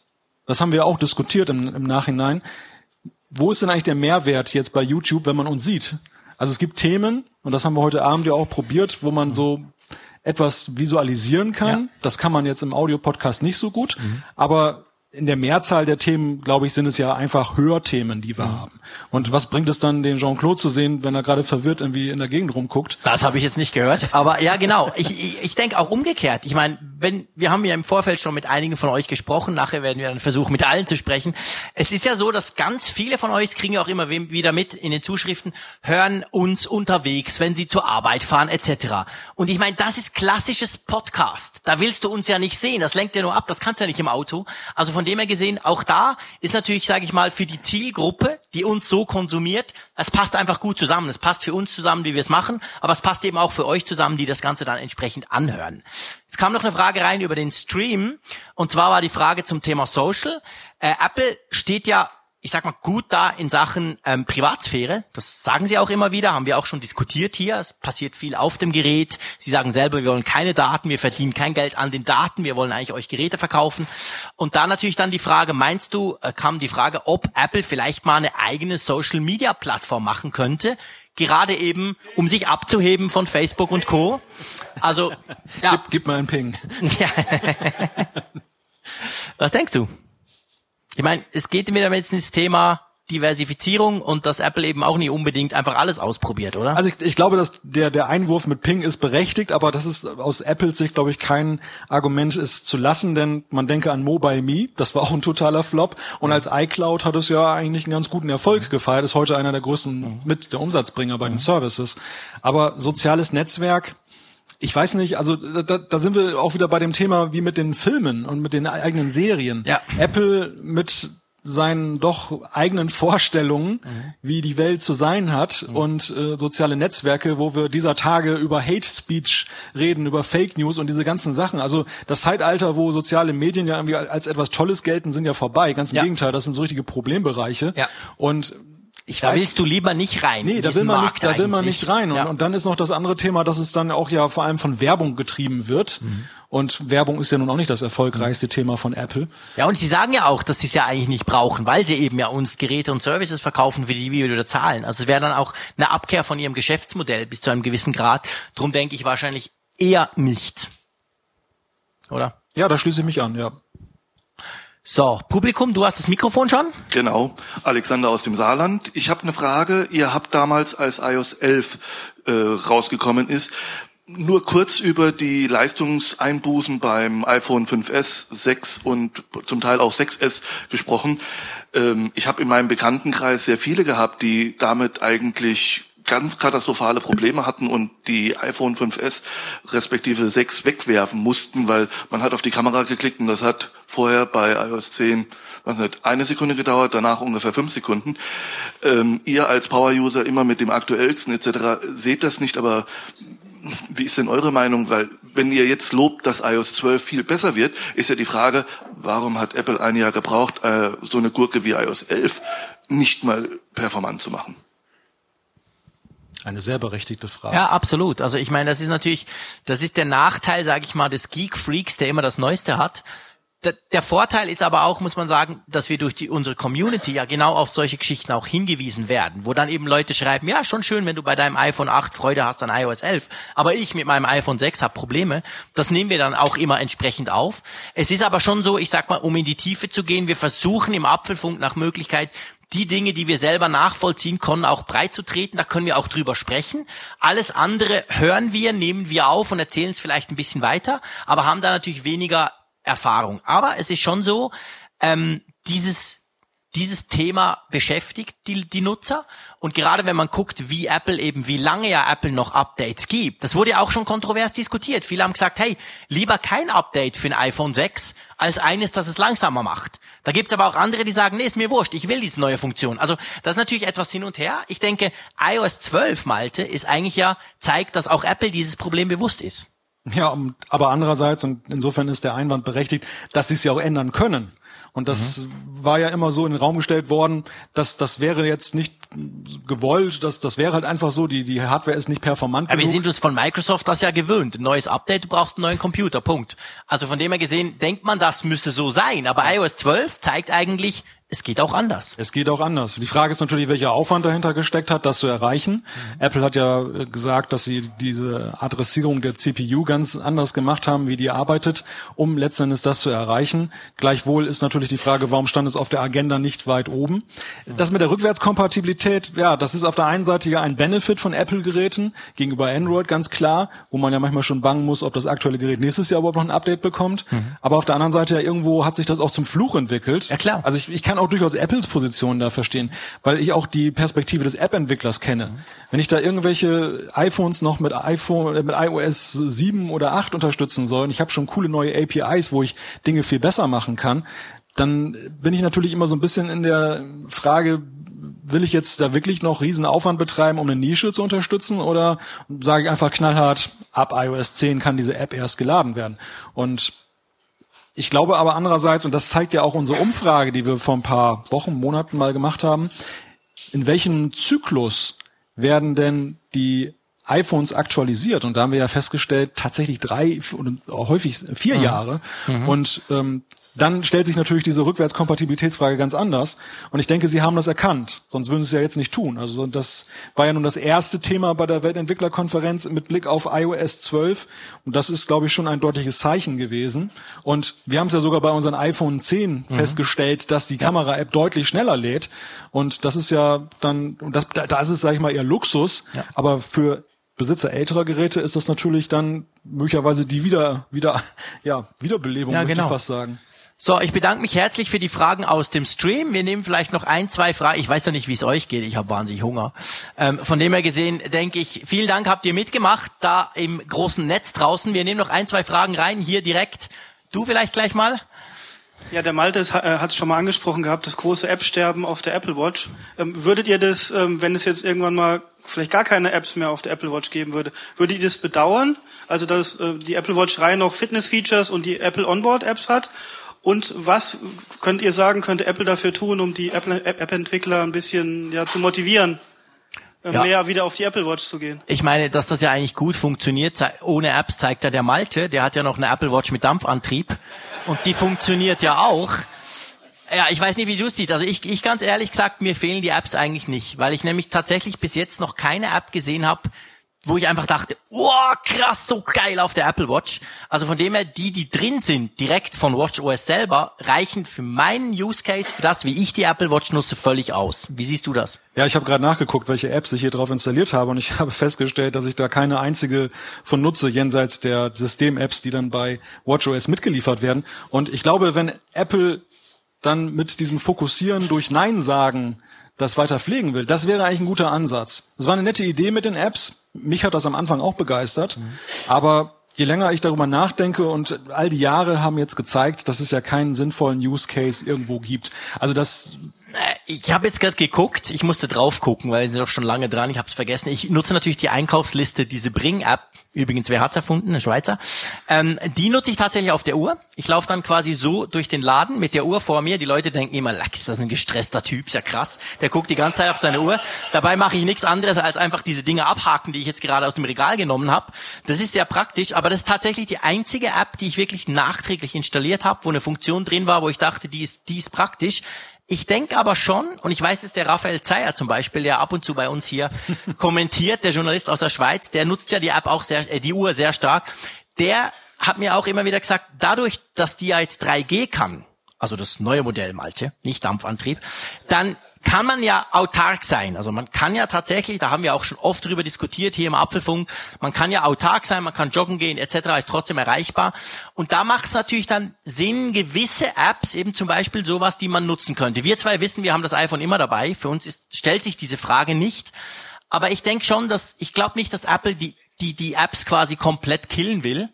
Aber es zeigt halt schon, es gibt nur ganz wenige, die wirklich Sinn machen. Und am Anfang war es ja so, jeder hat noch eine Apple Watch drauf gehabt, also eine App für die Apple Watch. Und die, die, die wurden halt nicht genutzt. Die sind alle wieder verschwunden. Und von dem her, ich glaube, es konzentriert sich jetzt auf einige wenige Apps, oder? Ja, ja, es sind wirklich ganz wenige. Ja. So, hat noch einer eine letzte Frage? Also wir diskutieren dann nachher noch natürlich offline sozusagen. Du, okay? Hallo. Nicht drauf? Ja. Ja. Ich habe mal eine Frage an eure äh, Anfänge. So, wenn man die 70er, 80er, 90er Jahre anguckt, dann war Also so alt bin ich auch noch nicht, ja? Meine. Da, da müssen wir ein bisschen in die 60er zurückgehen. Dankeschön. Dann war ja Microsoft sehr dominant auf dem Markt, Apple eher in der Nische äh, platziert. Wie seid ihr auf Apple gestoßen, auf den Kosmos? Und was war, waren so eure ersten Geräte, die euch da die, ja, die Liebe zu Apple herbeigerufen haben? Malte, fang du mal an, ich muss nachdenken, weil das ist schon so lange her. Weißt du gar nicht mehr. Nein, das liegt in der grauen Vorzeit. Das Alter. Das, genau, das Alter. Also bei mir war es tatsächlich so, dass das iPhone mich zur Apple-Plattform gebracht hat. Ich habe mir damals das iPhone 3G gekauft und äh, war dann neugierig auf die Programmierung dafür. Und dafür brauchte es ja ein Mac. Und dann habe ich mir günstig bei eBay einen Mac Mini geschossen. Den habe ich erst noch mit so einem Switch dann da ähm, benutzt, dass ich dann eben zwischen dem alten PC und dem Mac hin und her schalten konnte.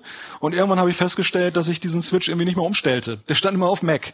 Und ja, dann war es um mich geschehen und dann war der Weg nicht mehr weit bis zum ersten iMac. Und so bin ich dann da geblieben. Also es war tatsächlich die Überzeugung, ich hatte immer Berührungsängste so ein bisschen mit, mit Apple. Gerade so diese Softwarefrage. Ich hatte das Gefühl, dass bestimmte Fälle von Nutzung, gerade Online-Banking da, das war noch nicht die Zeit, wo man das einfach nur über einen Webbrowser gemacht hat, sondern man hat noch irgendwie Star Money und solche Sachen eingesetzt und ich hatte nicht so richtig Lust, dann irgendwie da eine neue App zu haben, dann sind meine alten Umsätze weg und ich hatte mich dran gewöhnt, aber peu à peu habe ich einfach festgestellt, alleine die Tatsache, dass ich das Gefühl hatte, der Computer arbeitet plötzlich für mich und nicht mehr ich für den Computer. Das fand ich so fantastisch, dass ich dann letzten Endes dann beim Mac hängen geblieben bin. Ja, und dann war ich in der Apple-Welt verhaftet. Ja, bei mir war das tatsächlich in den grauen 80er Jahren. Ich habe irgendwie als Teenager angefangen mit Commodore und Amiga und die ganze Geschichte. Und dann habe ich den Mac entdeckt und dachte, das wäre schon spannend. Erstens ist er viermal teurer als mein Amiga, da muss ja was cool dran sein. Also guckst du mal, ob du den irgendwie erreichen kannst. Und dann habe ich mir tatsächlich von einem Amiga bin ich dann hin zu einem Mac Classic, also das ist dieses dieses echte Mäusekino, Schwarz-Weiß-Ding. Es war natürlich multimedial ein massiver Rückschritt, aber es hat mich fasziniert, diese Benutzeroberfläche. Es hat mich total fasziniert, wie das so funktioniert. Und so bin ich dann tatsächlich dran geblieben. Es kam dann noch dazu, dass ich während meiner Gymnasialzeit habe ich mein Geld ein bisschen damit verdient, dass ich Macs aus den USA importiert habe, mit der Kreditkarte meines Papis. Er hatte ja selber keine. Weil ihr müsst euch vorstellen, das war so die Zeit, Ende der 80er Jahre, da wurde der Mac populär, auch bei uns in der Schweiz. Der hat dann in den USA vielleicht 3000 Dollar gekostet, in der Schweiz 12.000 Schweizer Franken. Also war ein riesiger Unterschied. Es gab aber noch keine richtigen Mac-Händler. Und die Amis, die konnten schon in den 80er Jahren Dinge in die Schweiz schicken. Das hat echt geklappt. UPS und so gab's da auch schon. Und da habe ich das mal so angefangen zu machen. Da hatte ich wirklich immer die geilsten, teuersten Mac und habe dann so Grafik, Grafikstudios damit ausgestattet. Die haben nur halb so viel bezahlt wie in der Schweiz. Ich habe aber ungefähr 100% Profit gemacht, konnte also, wenn mal einer kaputt ging, auch einfach einen neuen liefern. Und das hat so zwei Jahre lang gut funktioniert. Das war echt spannend. Und dadurch bin ich natürlich irgendwie beim Mac hängen geblieben, weil ich immer diese schöne Hardware da hatte und bin dann tatsächlich nie mehr so richtig losgekommen. Hab dann auf Windows, weil ich jobmäßig auf Windows viel gemacht habe, habe ich dann auch auf Windows gearbeitet, aber eigentlich mein Ersteinstieg war tatsächlich Mac. Dafür, dass du dich gerade noch nicht mehr erinnern konntest, ist eine ziemlich lange Geschichte geworden. Ja, ich hatte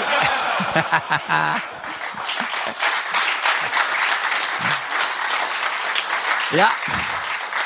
Absolut, da hast du völlig recht, aber ich hatte ja auch paar Minuten Zeit, mir das nochmal zu überlegen. Apropos lange Geschichte, liebe Freunde. Wenn ich so auf meine Uhr gucke, dann sind Oh ja. wir schon ziemlich lang am Quasseln. Länger als so eine, Norm- fast so eine WWDC-Folge. Nicht so ganz, aber fast. Ich weiß nicht, wie es ihr habt. Ich denke, wir essen doch jetzt was zusammen, trinken was zusammen oder so. Und, oder? Genau. Zwei Sachen noch eben Immer. immer ansprechen müssen. Das eine ist, damit ihr nicht dann mit leeren Händen nach Hause fahrt, sondern irgendwie so auch so ein kleines Giveaway mitnehmen könnt. Ein Apfelfunkaufkleber. Genau, wir haben Apfelfunk. Also für jeden von euch ist einer da, das ist gar kein Problem. Apfelfunkkleber, genau für die, die das jetzt im Podcast hören und denken, Hä, was war jetzt da, was hat er jetzt da gemacht? Es gibt Kleber für euch, Genau. genau. Die verteilen wir da ganz locker, sprecht uns einfach an und dann bekommt ihr den offiziellen Apfelfunkaufkleber. Genau. Das zweite ist, wir haben ja gleich noch einen schönen Abspann. Ja. Gehört ja dazu zur Videoübertragung. Und ähm, da werdet ihr eine Musik hören, eine Abspannmusik. Die wird das Apfelfunk Intro etwas dann weiterdenken und das möchte ich auch nochmal würdigen. Das ist auch wieder so ein, so ein Thema Hörerpower, möchte ich sagen, so wie mit der App. Ähm, ihr erinnert, erinnert euch vielleicht noch, wir hatten mal so eine witzige Intro-Adaption mit der Eurovisionshymne. Wir haben nur so ein Späßchen gemacht, von wegen, wir sind doch eigentlich so Deutsch-Schweiz. Europäische Co-Produktion. Genau, und da hatte der Georg, der macht äh, auf YouTube und auf ja auf an, der ist auch bei Spotify und sonst wo unterwegs, macht Musik und hat gesagt, ich komponiere da mal was. Hat auf dem Klavier was Wunderbares eingespielt, hat uns das zugeschickt, hat gesagt, könnt ihr gerne verwenden. Haben wir damals eingespielt. Und habe ich mich dann gefragt, jetzt mit Blick auf den Abspann, ob ich das vielleicht nochmal verwenden kann mit der Eurovisionshymne. Hätte ja gepasst. Mhm. Und habe ihn nochmal gefragt, weil das ja nur eine Weile her ist, darf ich das dann dafür benutzen? Und habe ihm auch gesagt, was wir damit vorhaben und er sagte dann, ich könnte jetzt auch locker mal was Neues dann machen. Ich mache mir mal Gedanken. Und das, was dabei herausgekommen ist, das können wir euch gleich präsentieren. Ich finde persönlich ist es sehr gelungen. Ja, super cool. Es klingt extrem cool und zeigt eben diese Power von der Apfelfunk-Community, die ist quasi grenzenlos. Genau. Und dafür möchten wir auch dem Georg dann herzlich danken. Herzlichen Dank, definitiv. Ja. ja. und damit beschließen wir die Folge 123, 123, eine ganz spezielle Folge hier in Frankfurt. Und ähm, wie immer, bis zum nächsten Mal. Richtig. Tschüss.